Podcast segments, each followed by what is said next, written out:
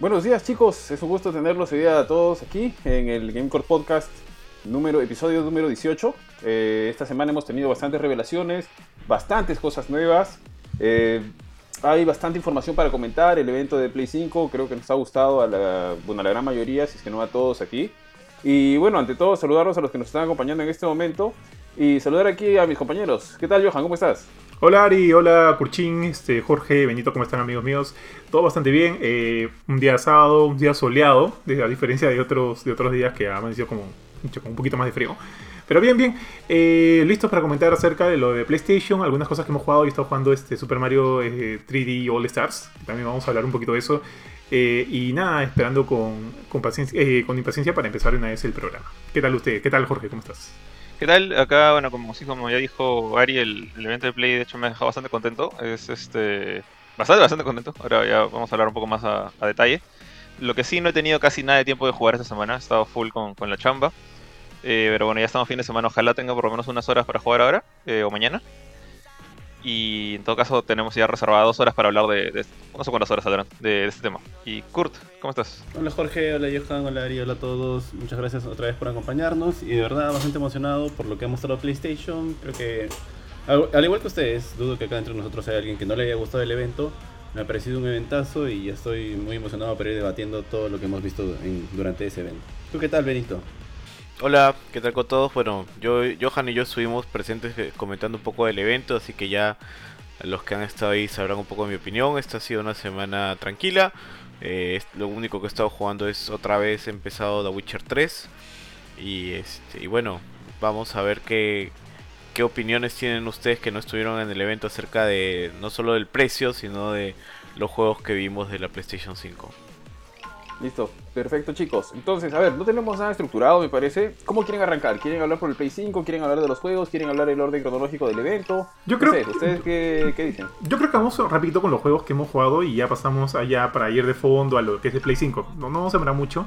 Este, yo estoy jugando esta semana... Eh, bueno, de hecho, recién ayer he empezado a jugar Super Mario 3D All Stars, que ya saben, como saben muchos, es el, la colección de los tres juegos de Mario de, en 3D.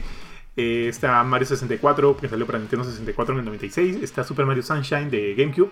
Y Super Mario Galaxy de Nintendo Wii U. Perdón, de Nintendo Wii. Eh, este, de hecho, me acuerdo que cuando salió el anuncio de Super Mario 3D All Stars, eh, creo que muchas de las críticas se centraron en que, en que si bien, o sea, paja que estén estos tres juegos ahí en la colección, faltaba el Super Mario Galaxy 2 que bueno, yo también lo tuve, tuve chance de jugarlo y creo que es uno de los juegos de plataforma más increíbles que he jugado en mi vida. Me encanta tanto como el Galaxy. Y de hecho sí, un bajón, un bajón que no estuviera porque creo que el Galaxy 2 eh, eh, eh, mejora muchos de los elementos del primero. Incluso incluye a Yoshi, mecánicas con Yoshi. Y, bueno, o sea, aparte de revisitar algunos mundos y qué sé yo. Sí, un bajón que no haya estado Galaxy, Galaxy Super Mario Galaxy 2, lo cual me parece bien raro que no haya sido incluido. Pero de por sí la colección con estos tres juegos es un título relativamente fuerte. Creo que no es el mejor pero sí son como que fuertes. Si es que, bueno, si de alguna manera tú nunca has llegado a jugar ni, ni 64, bueno, yo no jugué 64 en su época, yo lo jugué más adelante en emulador. Eh, si nunca llegaste a jugar 64 o, o, Sunshine o Galaxy, yo creo que es una buena oportunidad de jugarlos. Ahora ya, hablando específicamente del juego, no sé si ustedes vieron esta semana las noticias de que salió, de que cada uno de estos títulos funcionaba en base a un emulador eh, colocado en la Switch. Ajá. Sí, correcto. Y, y, sí, es tal cual. ¿ah? O sea, si bien hay algunas mejoras, por ejemplo, 64 eh, tiene algunas mejoras de, textura para que no sea tan poligonal, si es como que sí, ok, en efecto hay algo, el, juego siento que sigue siendo bien, este, o sea, sigue siendo bastante, estándar de lo que salió originalmente. Creo que está en un, aspecto radio de 4.3, o sea, ni siquiera se ha intentado, eh, se ha intentado que tenga una resolución eh, de los formatos de caja modernos, no hay. Eh, eh, me acuerdo que también por un momento, eh, inclusive Jorge preguntó si este, nuevo, si este nuevo Mario 64 iba a ser la versión que salió para la 3DS o, para la DS. Creo que salió para la DS, ¿no? En la cual podías jugar también con Mario, con Luigi. 3DS, sí. Para la 3DS, ok. Yo, sí, porque yo tuve DS. A ver si alguien por ahí lo busca. Seguro, ya, bueno. Creo que era para la DS, ah, pero Pero bueno, en fin, este. eh, no, no es esa versión. O sea, solo es la versión tal cual lo jugaste en 64. Solo tienes acceso a Mario y los mismos detalles del, juego, ¿no? No hay mejoras en, otro sentido. El juego no está doblado, sigue en, sigue en, inglés. Eh, sí, sigue en inglés. Y bueno, eh, pasando a Mario Sunshine, no sé si ustedes jugaron el Sunshine, no es mi favorito de los Mario. Yo soy fanático de Mario, me gustan mucho los, los juegos de plataforma de Mario. Sunshine no es mi favorito para nada. Es más, creo que es uno de los juegos menos este, Queridos. eh, experimentados o jugados de la franquicia. Sí, es uno de los menos queridos. Creo que inclusive Sunshine vendió mucho menos que 64 y, y, y- y Galaxy. Yo mira, no, Este, solo que te o corte, sea, no pero muy- he, visto comentarios en, en la web que dicen, o sea, más que nada esos reviews cachosos, que dicen cosas como que la colección de Mario 3D es buena a pesar de tener Sunshine. Como que le tienen Un odio especial. tirria algo así al pobre juego. Sí, bueno, eso nomás. Chicos, chicos, chicos. Me acaban de pasar el dato, Super Mario 64 DS es de DS. Se llama Super Mario 64 DS. Ah, no fuck, es de la entonces 3DS. no me acuerdo muy mal. Por si acá. Y, y salió salió para el 2004. Yo sí me acordaba porque me acuerdo que yo lo jugué por... Lo bajé en ROM y lo jugué en mi, en mi Un 3DS. clásico. Era como un ROM de... Un clásico, sí es. Un ROM de DS. 64. Eh, Tío, pero ¿tú sientes que vale la pena pagar 60 dólares por la colección? O sea, eso es lo que a mí Mira, me... Mira, si no- yo creo que es una colección bien, bien vacía. Te voy a ser bien sincero, es bien, bien vacía. O sea, no hay mejoras a nivel estructural. Eh, digamos que de todos el que mejor se ve es el Galaxy por obvias razones. Eh, eh, mm, por ejemplo, cuando inicias el juego hay una pequeña, hay un pequeño, hay una pequeña pantalla de inicio donde como que sale un, un mashup de los tres juegos que dura fácil 5 o 6 segundos y nada más, ni siquiera hay música. Eh, siento que, siento que está bien pobre, ¿ya? Bien pobre a nivel de presentación. Eh, este, no sé, siendo Nintendo, siendo los 35 años de Mario, yo sí hubiera, esperi- eh, hubiera esperado algo un poquito más detallado.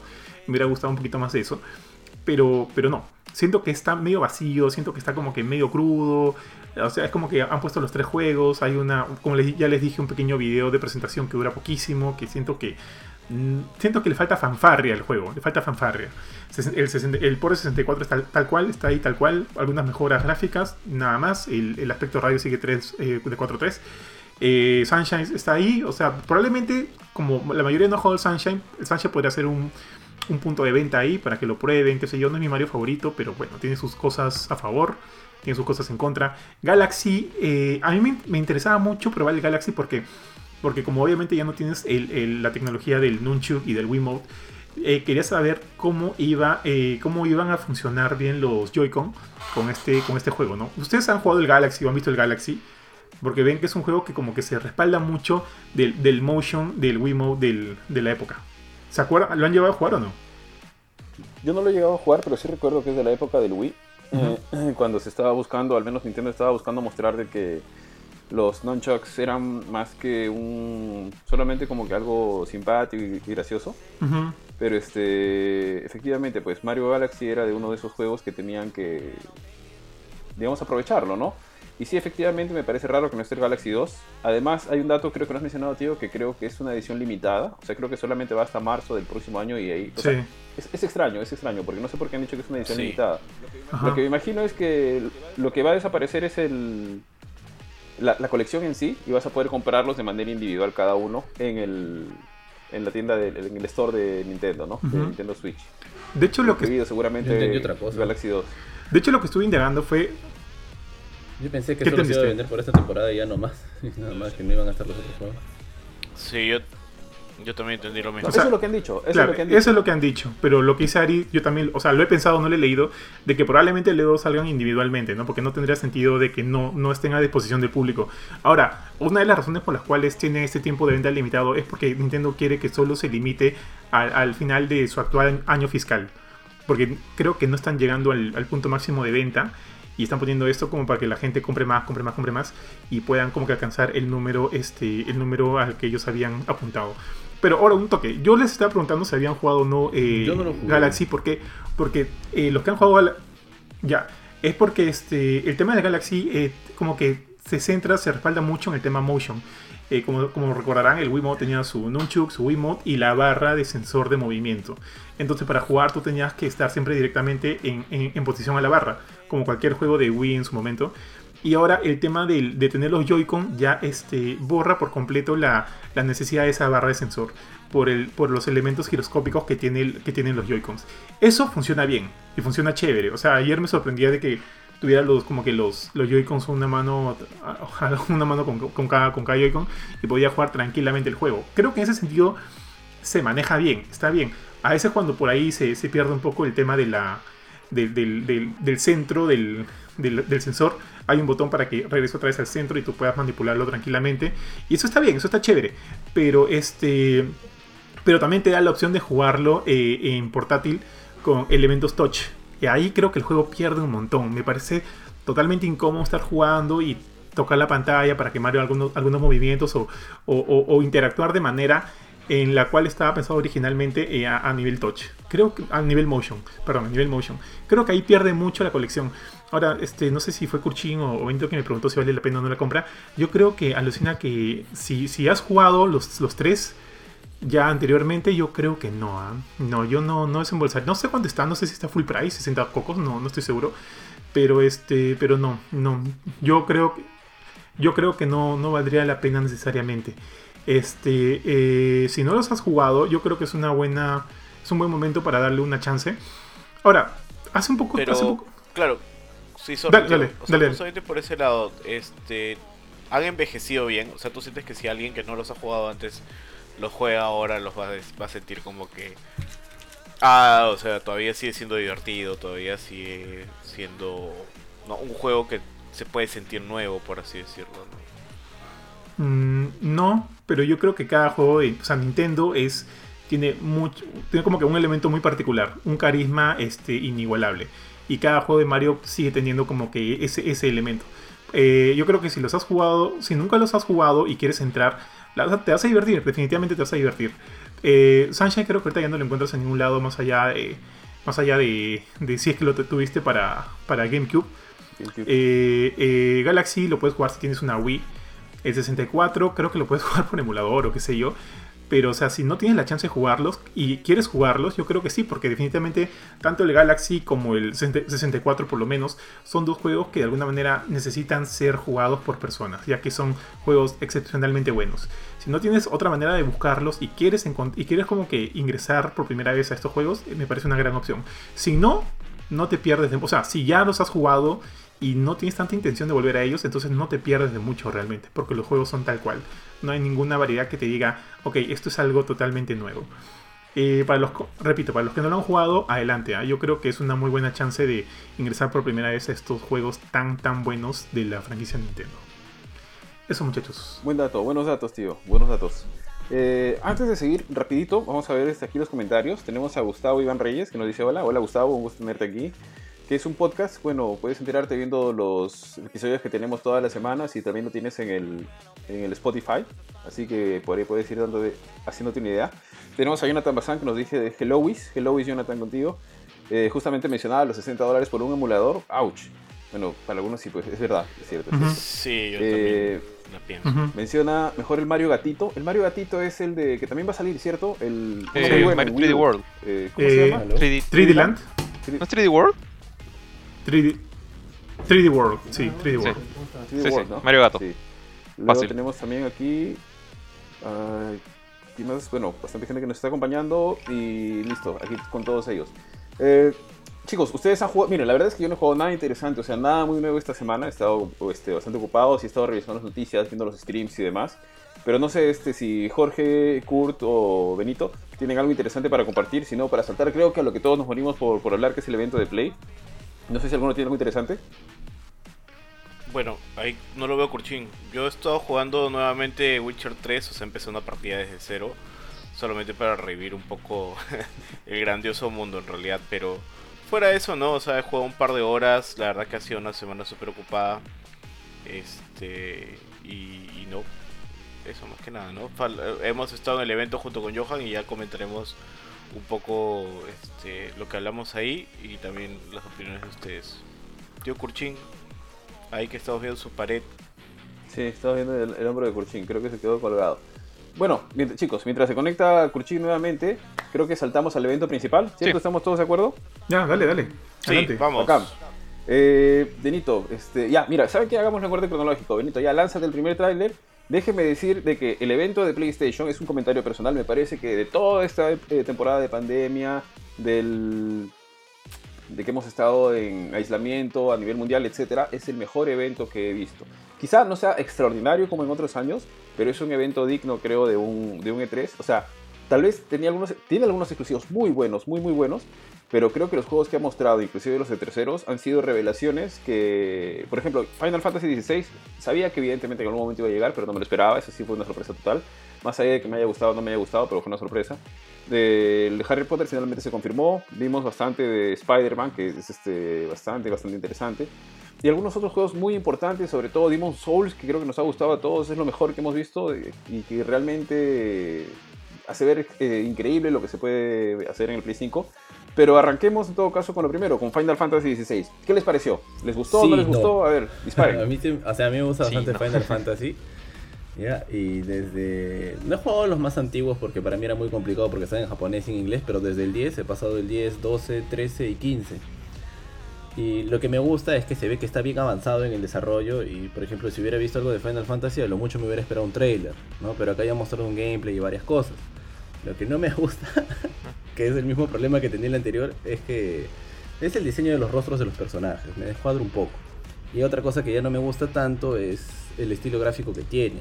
Antes Final Fantasy me parecía, y creo que tú también varias veces me lo has comentado, Ari, como que el que daba la pauta a nivel gráfico. Y ahora ya no se siente tan next gen cuando yo veo los rostros, los cabellos o las plumas de la, del ave, del fénix que salió.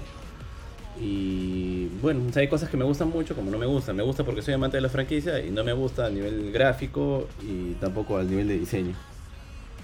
Creo que Jorge, tú también nos querías comentar algo. Eh, no, sí, yo sí estoy bastante, bastante contento con lo que vi, pero, o sea, hay, puntos como lo que tú dices, por ejemplo, claro, cuando ves los gráficos, eh, te hace pensar que como que ya no están ellos en la punta de la lanza, ¿no? A, nivel de, de, detalle, ya se ve un poco se ve un poquito más el eh, que como son los personajes son súper estilizados, medio, medio anime 3D por así mm. decirlo, que siempre ha sido así ya, pero creo que en un inicio cuando Final Fantasy 13, eh, cuando salió el, anuncio se veía como que wow, que impresionante, pero es como que siento que se han quedado un poco ahí. De todas maneras el, juego está en, desarrollo, no tiene fecha de salida, así que yo creo que creo que todavía está, está bastante temprano como para que puedan perfeccionar esas cosas. Eh, todavía creo que se puede mejorar bastante y, espero que sea mejor que el 15. No digo que el 15 sea mal, pero es que hay un salto generacional acá, entonces tiene que verse mejor. Pero sí, digamos, a nivel de, de lo que vi como, como fan de la franquicia, sí me emocionó bastante. O sea, eh, uno, que por fin el, el bendito Malboro es otra vez este, parte de la campaña normal, espero, no como en Final Fantasy VII, que fue un extra. Y particularmente el tema de los, de los bueno, le dicen icons, ahí, los summons Tú mencionaste a Fénix, que es un summon que no hemos visto hace. La verdad que, al menos en los Final Fantasy que yo he jugado, creo que no le, creo que no lo hemos visto desde Play 2 a ese summon. O sea, ha sido. Es, es uno así como el. Eh, como Titan que regresó en Final Fantasy XV, que no se le veía creo que desde el 6. ese también hace tiempo que no se le ve. Y habla. El Fénix yo nunca lo había visto, por ejemplo. El Fénix creo que. No sé seguro si estuvo en el 12 pero no ha estado en el, no estuvo en el 7, no ha estado en el 8, no ha estado en el 10, no ha estado en el 13, no ha estado en el 15. Entonces es un, es un sumo caleta, ¿ya? Entonces, este, eh, bueno, está Ifrit también, ese sí es más famoso que, el pan con, con, jamón, pero en general la idea de, de, los summons me, me, llama mucho la atención. O sea, te das cuenta que ahí les llaman icons eh, durante el trailer. Me da la impresión que este niñito Joshua, que no es el protagonista al que tú manejas directamente, es como que el, príncipe el que él protege, como que él es un guardián de la, de la casa real, algo por el estilo. Pero ese chivolo me recuerda un poquito a Yuna, en el sentido de que es que está conectado con los summons. Y no sé si lo vas a manejar a él o a los summons directamente, cómo es la cosa, pero ves esta pelea entre Ifrit y el Fénix en el logo del juego. Y tengo esta esperanza de que, que, esa sea como que una segunda forma de pelear. O sea, que tengas esta pelea de Kaijus, por así decirlo, con, con los summons de Final Fantasy, que hay tantos y tan chéveres. Entonces, si este Final Fantasy se centra en los icons, como le dicen ahí, y obviamente en el personaje también que se le ve peleando en todas partes y, hay eh, este sistema de acción, estoy bien, bien, bien emocionado. O sea, porque para mí es una, locura tener, por ejemplo, la, oportunidad de, manejar a, Titan y pelear contra. y ser Titan y pelear contra Ifrit. No, solamente verlo como en Final Fantasy XV cuando veías que Titan le metió un puñete al, a, a a la tortuga gigante sino tú manejar a este engendro enorme y sacarte el ancho contra el otro. No sé, si los summons son como que la, la base de esta nueva historia, lo- los icons, como le dicen ahí, ya estoy como que... Ya, ya de por sí estoy súper emocionado porque es un Final Fantasy. Con esa idea, como que me venden aún más eh, eh, lo, que, lo que espero ver en este juego. Es que es la primera vez que veo un summon en el icono, o sea, en, el logo del juego. Eso, eso ya de por sí me hace pensar que es bien protagónicos. Oye, ahora una cosa, yo no sé si justo estuvimos discutiendo con Benito ese momento que también, al igual, al igual que Kurchin, a nivel visual, este, había algunos elementos que no nos, no nos, este, no nos convencían del todo. ¿Se acuerdan que hace, hace unos meses, este, Square Enix sacó como que todo un reel de su, de su Luminous Engine, Sí. el cual este, iba a ser como que bien trabajado eh, en- a nivel de detalles de- del cabello, de los rostros. Creo que la demo era de una, una chica que salía viéndose en el espejo y no recuerdo mayores Ah, no acuerdo detalles se llama, pero sí, pero que sí se veía bastante. tenía un nombre ese, Ujú, este demo. Pero que sí se veía bastante. Sí, tenía un nombre. El nombre de, un- de la chica, creo que el, el personaje. No, no recuerdo bien. Pero este. Bueno, se veía bastante impresionante. Pero el tema de que el- los gráficos de, de, del- de acá, bueno, el 16, me recuerdan mucho más al 15 que al de Final Fantasy VII Remake. Ah, ah, se llama Agnes, ¿Va por ahí o Agnes no? Philosophy, el, el demo. Y sí. Sí, yo también sentí eso, ¿ah? yo también sentí que como que Final Fantasy VII Remake es superior a esto. Y quizás es porque lo que hemos visto es, como dije, un prototipo El todavía. remake es Unreal Engine, ¿ah? Es un alfa y es Unreal. Ujú. No, venta, Unreal es Final Fantasy VII, sí. ¿Este está hecho en Luminous? Sí, ¿Está sí, confirmado que es. Luminous? ¿El 16? Es lo, es lo- es lo que no sé, pero me recuerda mucho al 15. Por eso me, me genera la duda. Mm. A ver, voy a buscar, ¿ya? Sigan hablando. No, voy a iba a si decir que, o sea, e- entiendo que los gráficos no son tan detallados porque, bueno, por un lado como que es, es bien, bien temprano el desarrollo de este juego y, y a Square le gusta presentar sus juegos con años de años, de años de anticipación. De hecho, yo estoy muy impresionado de ver gameplay, como dijo Kurt en un comienzo, porque normalmente muestran un trailer CGI y con eso te hypean por tres años. Eh, pero, pero ahora no, ahora mostró gameplay y lo que me llamó la atención es que los escenarios eran bien grandes. Eh, no, no todos, hay partes de peleas entre una casa y otro castillo. Pero tú ves la pelea contra Marboro, este bicho feo que parece un pulpo mezclado con planta, y el lugar es grande. O sea, me recuerda al 15. Entonces, en el 15 de repente no puedes hacer jugadas así de gráficos súper detallados como en el 7, que son escenarios más pequeños. Entonces, si se van por ese lado y el Luminous no jala, o sea, pucha, de repente vamos a ver un juego que se ve como el 15. Y no creo que debería, más que nada por, por la diferencia de consolas. A ver, chicos, yo les comento qué me pareció. El... Sí, efectivamente, en el caso de. O sea, visualmente, me parece que se ve mejor eh, Final Fantasy VII, al menos tiene algo más. El remake se ve superior a esto. Esto se parece más a la línea tradicional de los Final Fantasies. Justo estuve bien. Tiene, un aire de The Witcher, no sé si lo han sentido, cuando te enfrentas a los monstruos, este, estos monstruos gigantes en los pantanales y demás. Me hizo acordar bastante a The Witcher. Y la otra parte es que justo estuve revisando un análisis que hacía Digital Foundry sobre el, sobre el juego y mencionaban bastante que en realidad es un tema de iluminación y que para ellos era muy parecido a lo que, estaba, lo que sucedía con Halo Infinite, con lo que se mostró, ese, ese, demo que no, no le gustó a nadie, que en realidad dicen que es una tecnología muy superior, o sea, muy avanzada, pero que todavía no cuaja, o sea, no a nivel de usuario, sino a nivel de cómo la tienen que hacer funcionar, que están tratando de usar, que es una iluminación, no, no recuerdo ahorita cómo se llama, es un tipo de iluminación global. Entonces, le está pasando lo mismo a este Final Fantasy, creen que es muy similar lo que está sucediendo a nivel de las pieles y de algunas texturas, ¿no? Sobre todo los, los cabellos, las pieles se ven muy planos, muy... Es, es como que le faltara detalle. Por lo demás, interesante ver que, que, tenemos algo nuevo de Final Fantasy, inesperado totalmente. No sé si alguien me, eh, ha jugado aquí Final Fantasy XIV, porque me parece haber escuchado o haber leído por ahí de que la gente que estaba detrás de esto también era la misma gente que creo que estuvo de Final sí, Fantasy XIV. Sí, de hecho, no sé, en la nota que, que, hice eh, en la web, eh, ahí justamente es, hay palabras del director y el productor. Y el productor, pues ahorita, ahorita lo voy a buscar en, en el toque, el toque. Pero creo que fue el, el productor es este eh, el mismo productor de Final Fantasy XIV. Y este pata, o sea, eh, el actual, ¿no? De, que, que, que, entró con la versión Realm Reborn. Justo eso te iba a preguntar. ¿Del 14 feo o del 14 Este pata. Hecho? No, el 14 es chévere, o sea, de hecho este pata se ha vuelto todo un rockstar en, dentro de Square justamente porque fue el que, el que salvó este juego y lo ha convertido en uno de los MMOs más grandes en la actualidad, ¿no? Eh, déjame, déjame ver el nombre. Naoki Yoshida. Eh, él es el nuevo... Pro... Y él es el que está metido sí, en estoy este buscando su foto porque lo reconozco por cara. Sí, este pata es. Eh, este pata es el que, el, que, digamos, como que lo, lo reconocen como el, el, salvador de Final Fantasy XIV. Y él es ahora el productor del Final Fantasy XVI. Ya, entonces, o sea, el comentario que escuché era que tal vez es un dato que es un poquito más escarbado y no tan fácil de reconocer, pero sí mencionaban que a mucha gente le, está, hypeaba este juego el 16 porque quien estaba metido era el equipo del 14, o sea, parte del equipo del 14 y algunas de las cabezas del 14 estaban en este proyecto y por eso es que le tenían, digamos, tanta fe, aparte de lo que han visto, le tenían tanta fe a lo que, podían, lo que se podía esperar a nivel de calidad de Final Fantasy XVI, ¿no? Entonces, es bacán saber de que están metiendo sus fichas eh, en Final Fantasy XVI, creo que el 15 pasó, sí, sí, es un, sí, seguramente es un buen juego. Eh, digamos, creo que no llega al, al, nivel sublime que han tenido algunos de los títulos de la saga. Pero quizá, quién sabe, ¿no? Eh, todavía estamos a tiempo, como menciona Jorge, estamos a tiempo todavía en el desarrollo del Final Fantasy. Mira, eh, de lo que veo, o sea, también está Hiroshi Takai, que también es parte del, del, equipo de Final Fantasy XIV, que él es el director en este juego en el 16. Eh, y también estuvo en Last Remnant, que ustedes deben conocerlo porque fue un exclusivo de Xbox 360 por un buen tiempo. Eh, y también, bueno, Naoki Yoshida, que mencionaste, estuvo metido también en Dragon Quest 10. Entonces esta gente no es como que salía de la nada. Eh, y como dice, los fans del 14 deben estar súper emocionados porque el 14 es un muy buen juego ahorita. Eh, es excelente. Quizás, quizás es ahorita el mejor Final Fantasy de la generación actual.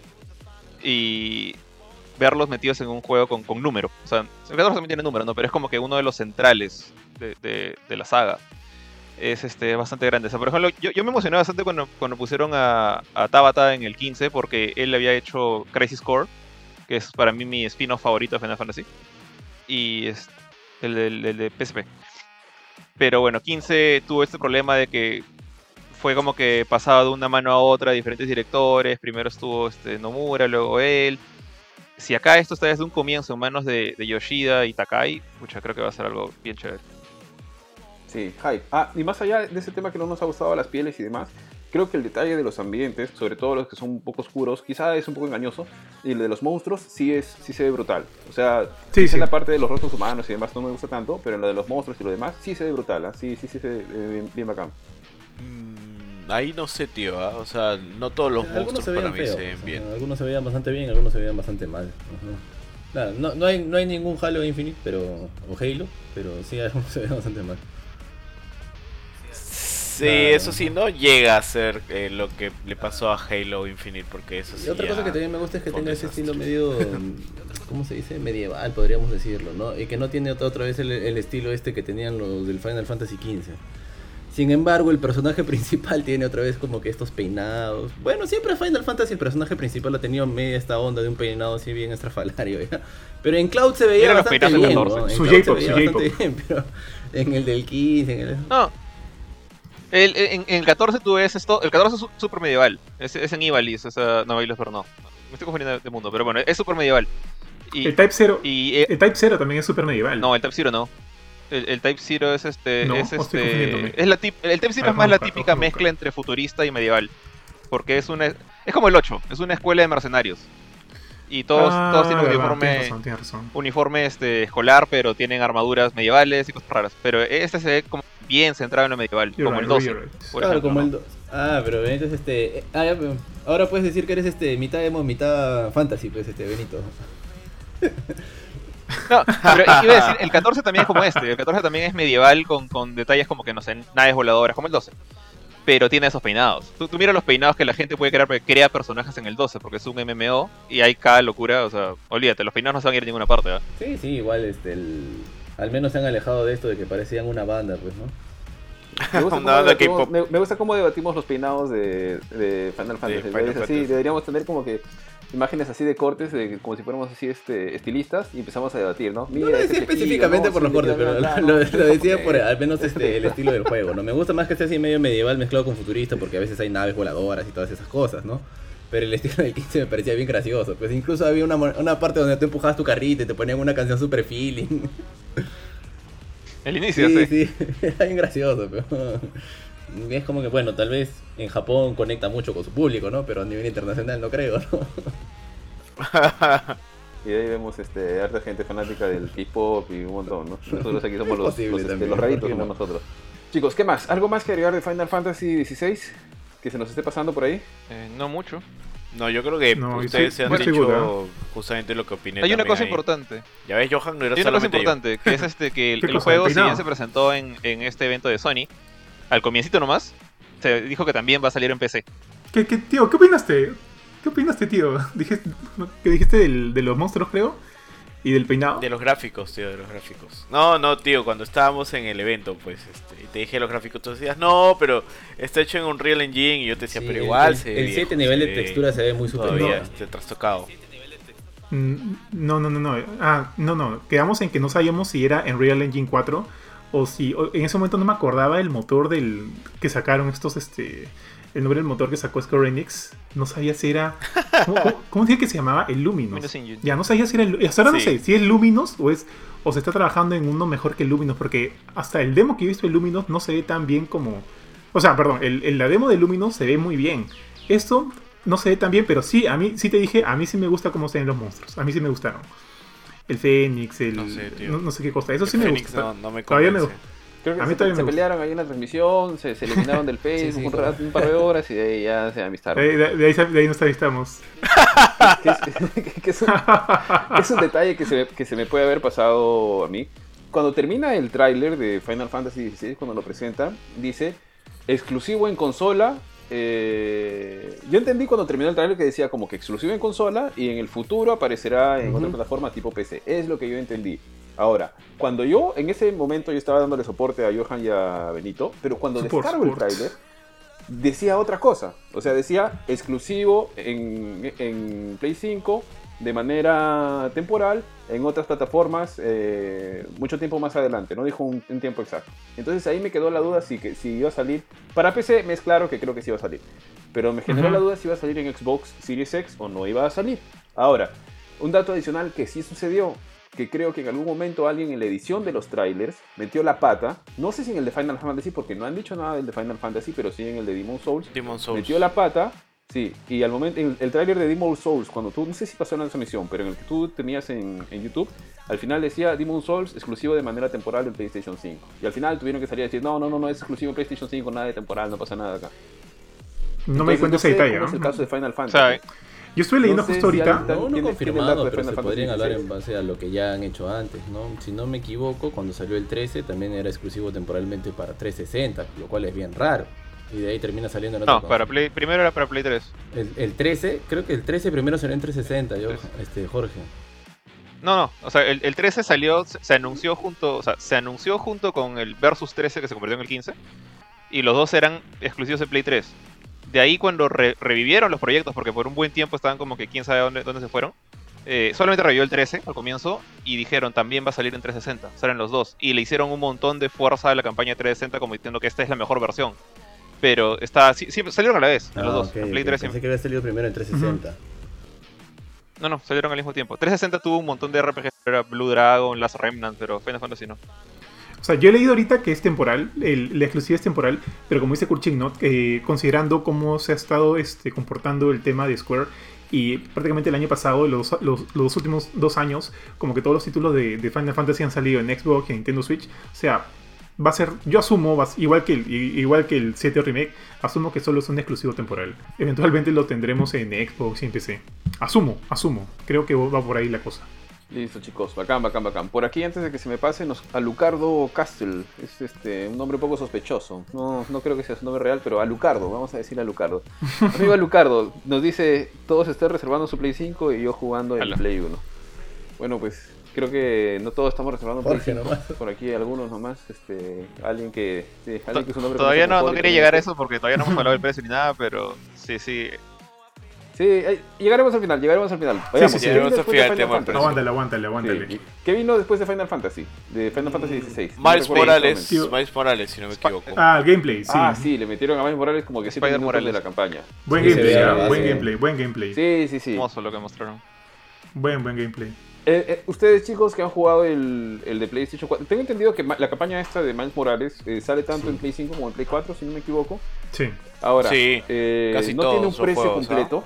Creo que está ¿Cómo, 40 cómo? dólares. Ah, Pero lo que se ha visto se ve bien bacán. No sé si la diferencia. eh, me parece que Final Fantasy XVI se mostró en PC, pero dijeron "Mus- se muestra en PC, pero tratamos de emular una experiencia en Play 5. Pero a partir de. después de ese tráiler, todo- o después de lo mostrado de Final Ajá, Fantasy, dijeron exacto. todo lo que viene para adelante es capturado en Play 5. Entonces, en el caso de Spider-Man, eh, no sé qué tanta diferencia han podido ver ustedes entre lo que se ha mostrado con lo que ya teníamos en Play 4. Oh, para mí se ve brutal, se ve bien, bien, bien bacán todo lo visto de Spider-Man. No sé qué les ha parecido o qué, qué tienen, qué pueden decir ustedes. No sé quién empieza, pero yo estoy. Dale, Jorge, Ya. yo ese día, come- ese día comenté, dale, dale, empieza Bueno, eh, de hecho, estoy bastante contento con lo, con lo que vi. O sea, por ejemplo, ahorita ese- el, el juego de, de Spider-Man en general para mí sigue siendo como que el top en, en juegos superhéroes. Eh, incluso después de Avengers. A pesar de que el, el sistema de combate de Avengers me parece chévere, pero Spider-Man es como que el paquete completo. Y sé que este juego va a ser un poco más chiquito, ¿ya? Pero tenía la, la, digamos, la preocupación de que, este, de que Miles se sintiera como un Peter más con otro skin. O sea, obviamente con nuevas historias, nuevos villanos, pero que, que se, se sintiera muy similar a pesar de que una que otra cosita le pueden meter por ahí. Pero acá veo que, o sea, están usando bien los poderes de Miles. O sea, está- obviamente la, gente de Insomniac sé que son fans de, de la franquicia, eh, no recuerdo el nombre del, director, pero ese pata es súper fan de Spider-Man, entonces eh, obviamente sabe los poderes de Miles. Pero pensé que lo iban a usar, pues, como que, no sé, pues una telaraña, un rayito eléctrico, como, como lanzas la telaraña, pero lanzas electricidad. No, acá tú lo ves a, Miles pelear reventando a los enemigos con estos eh, choques eléctricos que tiene. Hay una parte en la que se invisible, no para no durante una secuencia de, de sigilo, sino en plena pelea el pata se invisible y se, se, se pasa atrás de un, enemigo para hacerle un finisher. Eh, hay estos ataques especiales, est- estos finishers que que tenía Peter, me acuerdo que, que eran bien, bien cinemáticos, como que giraba la cámara alrededor de él haciendo una llave, cosas así. Eh, Miles tiene nuevos, tiene, tiene los suyos propios. Entonces todo eso me, me- me vendió bastante, bastante el gameplay de, de- de Miles. Eh, la escena de... y justamente cuando lo estuve viendo el evento me pareció bien curioso que hayan elegido la destrucción de un puente. Me recordó bastante al, al, al Day Sí, que se ve en Avengers al comienzo.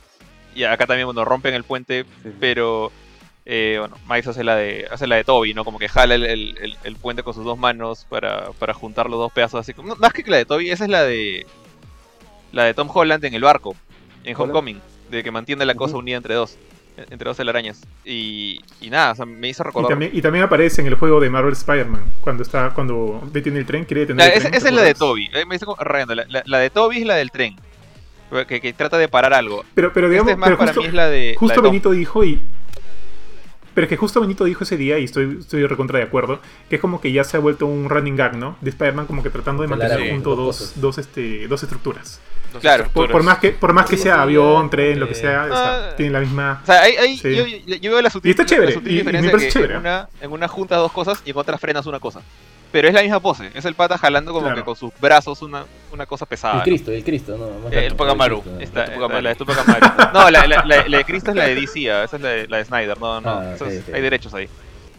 Ah, Este, es Tupac Amaru, Tupac Amaru. Sí, es la de, Tu- la de Tupac Amaru. que, o sea, en general todo el gameplay me gustó mucho. ¿ya? Me gustó un montón. Me sigue como que, no preocupando, pero dando un poquito de pena saber que este juego va a ser corto comparado con las 50 y pico horas que me dio el, eh, el juego de Peter Parker, ¿no? Pero mientras no sea tan cortito como, como este, Infamous First Light, por ejemplo, eh, sino que sea un poco más largo, o sea, que sea la mitad de lo de Peter, estoy contento. Y también el hecho de poder regresar al universo de, de este Spider-Man, que, que Avengers sé que no lo va a hacer. Porque dice, ¿no? Este toma lugar creo que un año, dos años después de, la pelea con Octopus. Y nada, o sea, regresar a ese mundo con un personaje que, que- que veo que lo han trabajado de tal forma que se sienta distinto a Peter. Eh, estoy, bien contento con lo que han mostrado ahí. Eh, creo que lo voy a jugar en Play 4, pero este, estoy bien, bien, contento.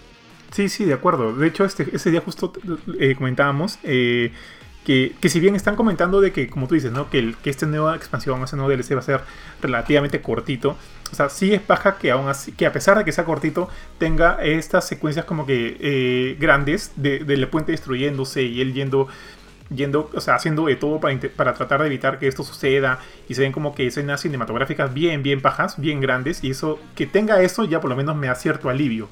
Y, y- pero bueno, igual que tú, no espero que no sea muy corto y que tenga como que como que valga su precio. Ahora, una cosa más, yo he, leído y no estoy muy seguro de que también, o sea, se va a vender Spider-Man Miles Morales Complete Edition. ¿Esta Complete Edition qué cosa tiene? ¿El juego base No. con todos sus DLCs? Eh, lo que lo que he Eso es visto lo que no sí, me queda claro. sí he averiguado ese tema porque justamente quería ver si cómo era la nota porque a ver te explico lo, lo que he leído es hay Miles Morales normal que es el juego de Miles y punto y otro que es el Ultimate Edition Expansión. ahora si compras el normal tienes Miles para Play 4 y para Play 5 o sea si lo compras en Play 4 te, te va a llegar tu update para Play 5 apenas tengas el Play 5 Pero si compras Miles Morales Ultimate Edition, lo que te viene es tal cual, o sea, el Miles para Play 4 y Play 5, pero aparte tienes la, la, la versión de, de- del juego de Peter, digamos, el, el Marvel's Peter Parker, Marvel's Spider-Man Peter Parker, eh, con sus DLCs de lo que era City That Never Sleeps, creo que se llamaban los DLCs. Todo eso Ujú. en versión Play 5. Ujú. Que también lo van a vender aparte como eh, Marvel's Spider-Man Remaster. Entonces, en Miles Ultimate te viene el remaster de, Peter y Miles. O sea, digamos, si, quieres jugar. Si quieres jugar el, juego de Peter, el original, en Play 5, y, ta- y vas a aplicar a Miles porque, porque también lo vas a jugar, la mejor opción es el Ultimate. Ahora, si ya no quieres jugar Peter en Play 5 y ya jugaste, te aburriste, te conviene comprar solamente la versión de Miles porque lo tienes en las dos consolas. Pero no entiendo, pero no entiendo. El, el- el juego de, de Marvel de Peter no pasa automáticamente a Play 5 y va a ser jugado en Play 5. Sí, pero, O sea, pero no la si yo versión ya tengo el juego base de Marvel Spider. O sea, Ah, O sea, tengo mm, entendido ya, que mm, ya es, no es tan es- chévere, es ya. como la jugada de, de control, pero no, no, no tan sucia. O sea, sino que tienes este. Mm, O sea, tienes Peter en Play 4 y en Play 5 porque, porque corre. Pero si quieres el remaster, al menos así lo han dicho, la versión remaster de Peter viene en Ultimate. No han dicho nada hasta donde yo sé de un upgrade, de un upgrade gratuito. Si lo hacen, bueno, no tiene mucho sentido que compres la versión ult- de Miles si es que ya tienes Spider-Man antes. Sería chévere, de hecho, es- por eso lo decía, justo. me gustaría eso. O sea, de hecho me parece lo más lógico, ¿no? Porque Avengers, por ejemplo, es upgrade gratuito. The Witcher también. Eh, Marvel's Spider-Man debería hacerlo también. Ojalá sea así. Pero hasta el momento lo que he visto... Sí, porque ya, ya no me sonó tan chévere, ¿ah? no me sonó tan chévere lo que has comentado ahorita. Sí, yo, yo salí un poquito porque yo triste. pensaba que sí. pero el- ujú, es lo que he leído en, en internet ahorita. ya, Chicos, ya, ¿y qué les bueno. pareció el villano? Creo que se llama Tinkerer. Quizá Jorge tú, que sabes un poquito más del universo de Marvel. Bueno, ya al, toque para no hablar tanto yo, pero sí, el- lo del Tinkerer este, me, me parece chévere porque es un villano bien caleta. Y el tema es que Miles tiene sus propios villanos, digamos, eh, pero no son casi, casi nadie los conoce. Honestamente, sí, incluso en, en, su, en su película, en Into the Spider-Verse, no usaron villanos de Miles, usaron villanos de Peter.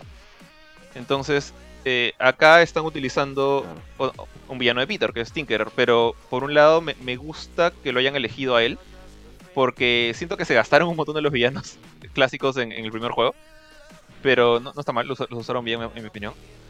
Y como tienen toda esta onda de que los, los malos ahora están bien basados en tecnología, o sea, es como que tiene sus poderes, o sea, es- Rhino, Scorpion, Electro, por ejemplo, tiene sus poderes, pero están apoyados por la tecnología que les había dado Octavius, ¿no? con estos trajes especiales, todos, todos tienen armaduras, y el Tinkerer es justamente un científico.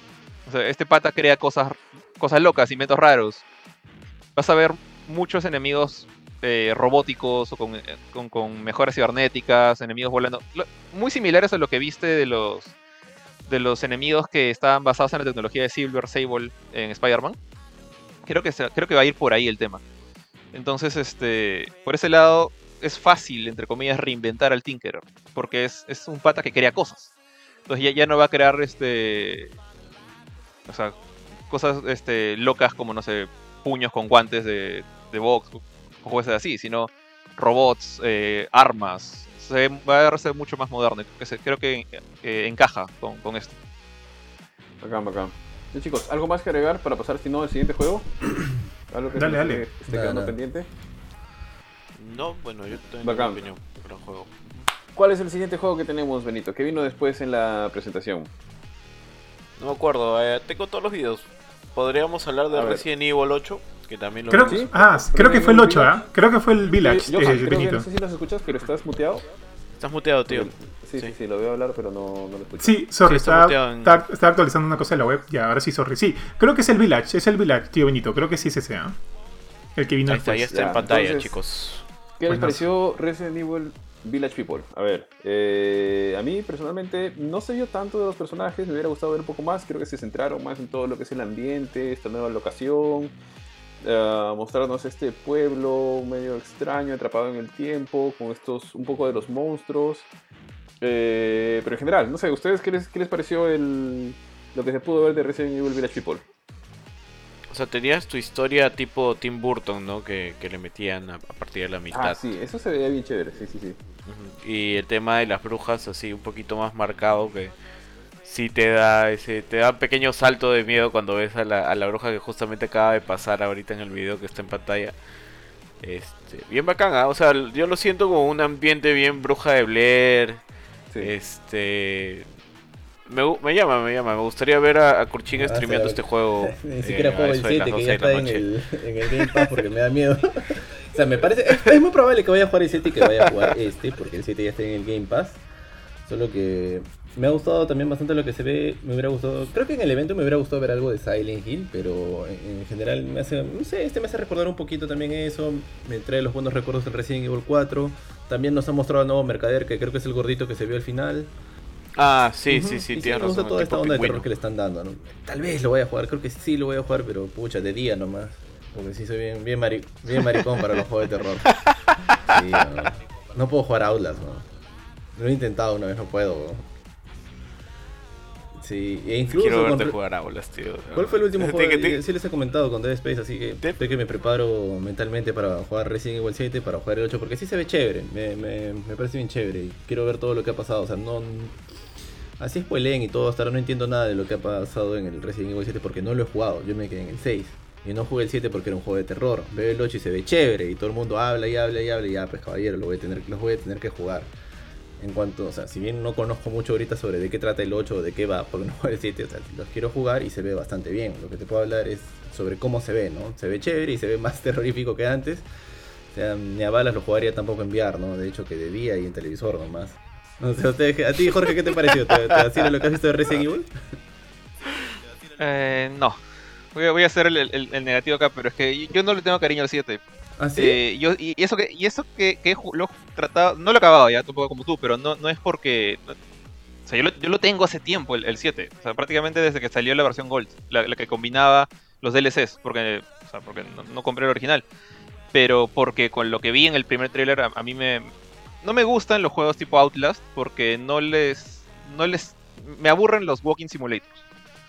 Y yo tengo este problema de que, ya ya lo he mencionado varias veces, Johan sabe, de que no me asusto fácil. Entonces, Mm. si lo único que me hace es terminar y la gracia del juego es asustarme, no va a funcionar. Voy a, voy a sentir que estoy jugando con Home. ¿Ya? Entonces, el chiste con Resident 7 es que también tienes pistolas. sea, Johan y Junior me han dicho esto, pero yo lamentablemente me aburrí antes de llegar a eso. O sea, llegué a una parte que no te voy a decir porque me voy a spoiler, que es cuando, cuando todavía estás indefenso, cuando todavía no tienes armas para pelear. Y pucha, ya. Y con VR. Y era como que estoy harto de caminar y abrir puertitas. O sea, sé que Resident hace bastante esto, pero yo no, no llegué a la parte chévere. Entonces tengo que darle la oportunidad al 7. Llegar a la parte que tienes armas. Llegar a esa parte en la que por fin voy a sentir algo de diversión. Y recién voy a poder jugar el 8. Porque ahorita el, el 8 me vende lo mismo y, me, y, no, y lo malo, para mí, es que en esta presentación no han mostrado nada de gameplay de acción. Ha sido full terror. Exacto. La, la vieja, la parte de Burton. Te, te gritan en la cara los hombres lobos que para eso se veían bien feos. Sorry, no, no me, no me gustaron los gráficos de los hombres lobos estos. No, no, me no- estoy en contra de que hayan hombres lobos, ¿ah? o sea, normal. Pero no me gustaron cómo se veían, se veían bien monces. Para lo que el Arri Engine puede hacer. Y de repente es por el filtro este que le han puesto. Pero en fin. Entonces, hasta que no vea la parte en la que ya estás. Ya, ya estás jugando Resident Evil, no me va a vender el 8. Entonces, hasta que no termine el 7, o no llegue a una parte en la que me divierta, que, que no sé cuándo voy a tener tiempo para hacerlo, el, el, el 8 no, no, no, no va a cuajar conmigo. Entonces ahí, ahí lo dejo, me espero el remake de Código Verónica por el momento. que, nada.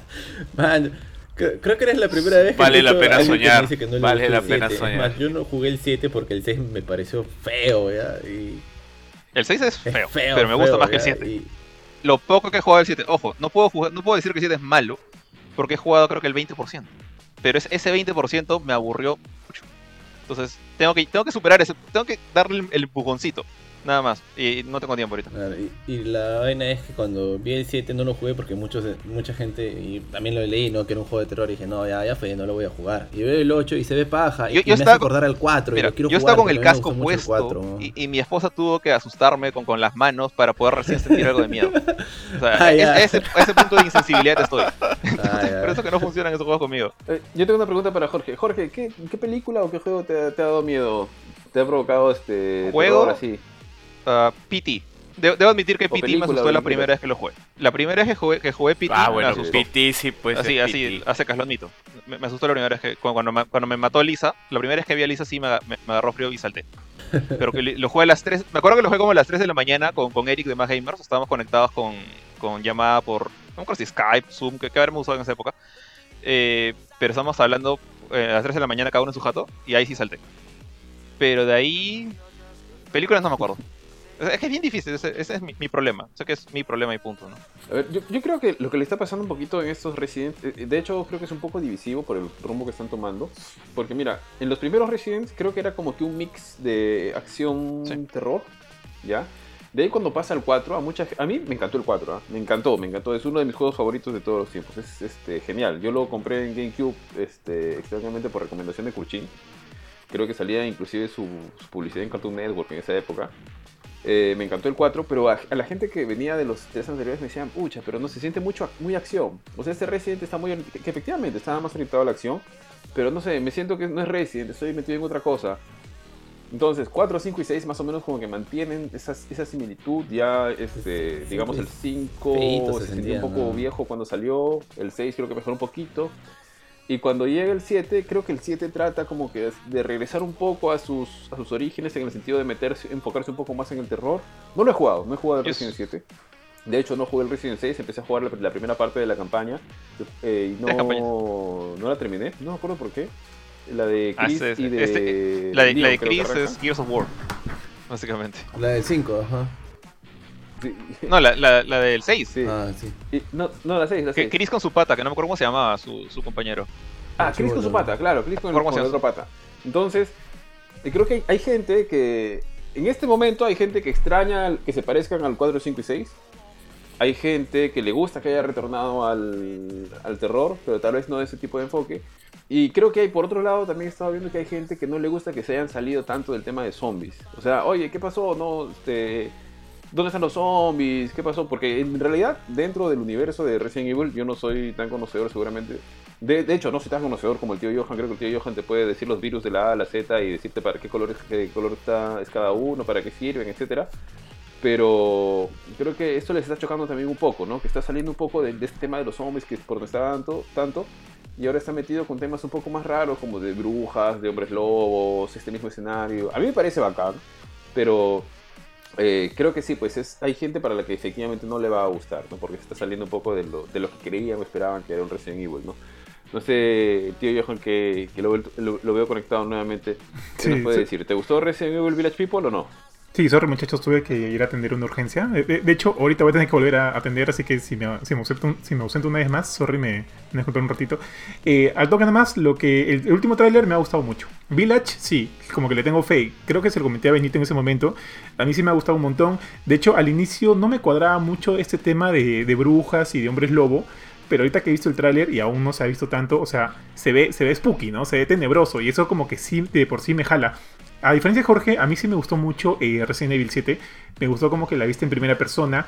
Eh, como que sí sentía que, a diferencia del 5 y el 6, que no me gustaron mucho, el, 5, el 6 menos que el 5, el 7 como que sí me volvió a, a- no sé, pues a, sentir algunos elementos de terror. Y eso me pareció paja. Ahora, este, que sigan con el formato del 7 no me molesta, o sea, que sigan en primera persona no me molesta, que sigan con Ethan y que regrese Chris, que sé yo. O sea, también no me jode porque Ethan no me parece el mejor personaje, pero no es que me fastidie verlo de nuevo en escena.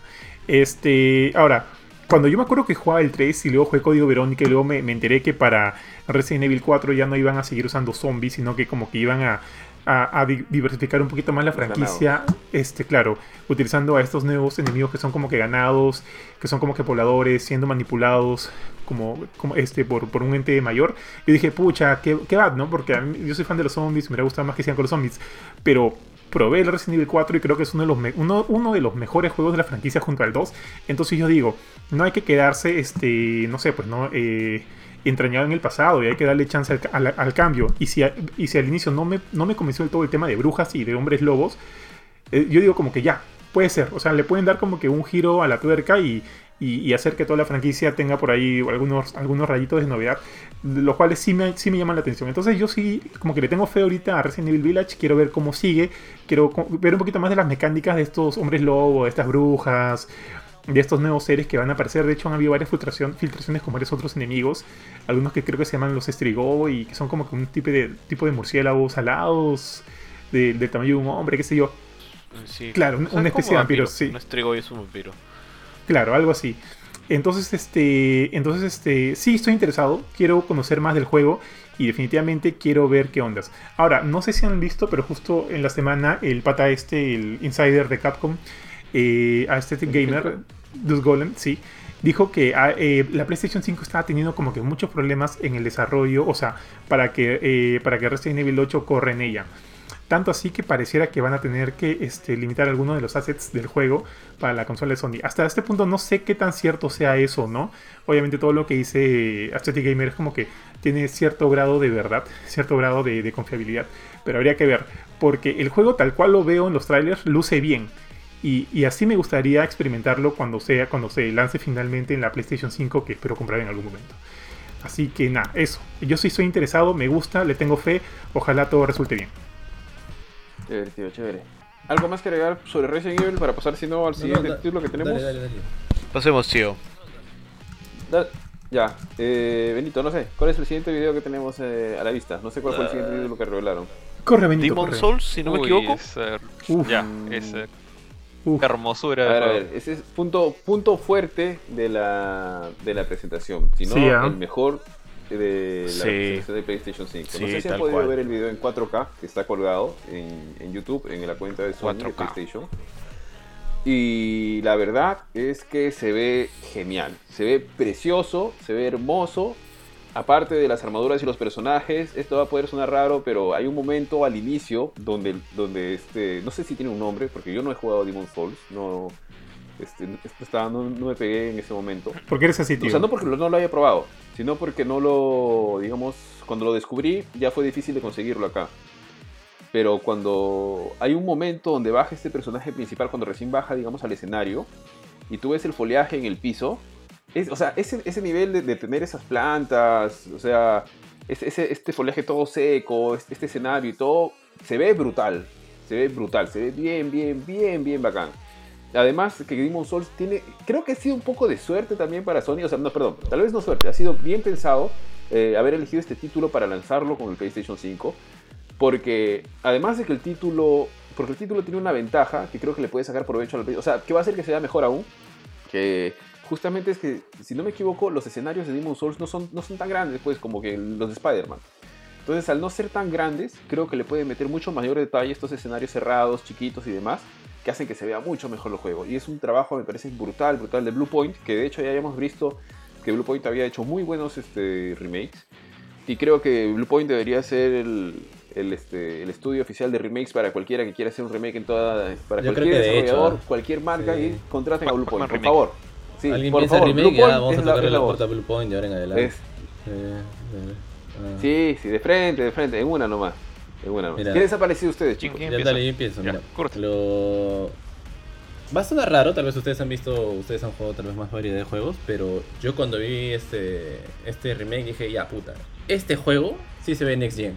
O sea, para mí ha sido lo que mejor se ve visualmente, ¿no? O sea, obvio que un juego no es necesariamente solo los gráficos, pero estás en un salto generacional y lo veo y digo, ya man, ya esto sí siento que no, no lo puede hacer el Play 4 o, o- no, no es tan fácil. Hay juegos en, en Xbox One X que sí se ven muy bien, pero dices, ya man, esta vaina sí se ve distinto, es algo que quiero comprar porque tal vez no lo voy a poder tener en mi consola actual. Ya, sacando aparte de eso, de que se ve muy muy bien, o sea, parece que le han metido bastante empeño en casi todos los aspectos. Usualmente cuando tú ves en un juego siempre tienen un punto débil. Acá incluso el arte, la dirección, el sonido, parece que todo está bien trabajado. Incluso cuando el alma, o sea, cuando él mata y el alma de los enemigos se mete a él, es bien paja. El, movimiento de la cámara es chévere. Antes no se movía así la cámara, o sea, es algo similar. Como en general se ve un juego que lo han trabajado en todos los aspectos. O sea, le han metido chamba por todos lados. Y es algo que dices, ya, esta o así puede ser que haya que comprar una consola porque no hay en el otro lado y no va a haber. ya, entonces ese es un punto muy grande a nivel de PlayStation. Por ejemplo, es un juego que dices, puta, sí lo quiero jugar, pero no hay en el otro lado. ¿Qué hago? Pues comprar la consola, no me queda otra. O sea, me dejado muy, muy buena impresión. Y es un juego que, de verdad, de todo lo que he visto, me hace sentir de que sí, esto es algo de nueva generación. ¿no? O sea, digo, ya, esta vaina sí es nueva generación. Esto sí se ve así, esto lo han trabajado así, así, y está trabajado para esto, ¿no? No se ha pensado tal vez en un Play 4 o en una generación antigua, se ha hecho bastante bien. ¿Tú, Jorge, qué impresiones te dejó? Eh, pucha, la verdad es que. O sea, yo, yo sabía que este juego lo iba a comprar de todas maneras, salir en Play 4, salir en Play 5. Eh, yo sí le tengo un montón, un montón de cariño a, a Demon Souls. Eh, me acuerdo que. Este juego para, no sé si se acuerdan, pero cuando salió acá en América originalmente para Play 3, no, no lo sacó Sony. O sea, Sony lo sacó en, Japón. O sea, e- ellos publicaron el juego desarrollado por From Software. Eh, y en América no le tuvieron fe, porque eh, creo que fue Shuhei Yoshida que lo jugó y dijo, o sea, perdió, obviamente se murió. Y dijo, este juego no es feo, no, no, no sirve, es una basura. No, dijo que es una basura, dijo, dijo palabras fuertes, no, no dijo lo que yo dije. Eh, eh, no recuerdo las palabras exactas, pero prácticamente dijo, no quiero sacar este juego en América porque no, no va a funcionar. Y este, los- la gente de Atlus fue la que, la que puso plata y dijo, ok, vamos a traerlo en conjunto, Sony, Atlus, los dos juntos lo sacamos en- y salió. Y yo me acuerdo que lo, lo veía, lo veía, lo, lo quería jugar y un día, o sea, hasta me acuerdo cuando lo he comprado ya, o sea, porque fui a, a, a- a Mordor, a Pueblos Azules un día a comprar no me acuerdo qué cosa y literalmente lo, lo vi Mordor. guardado entre las, o sea, en, en la pared de una, de una vendedora chiquita de, met- de metro cuadrado de la tienda, metidito entre juegos de Saint Seiya.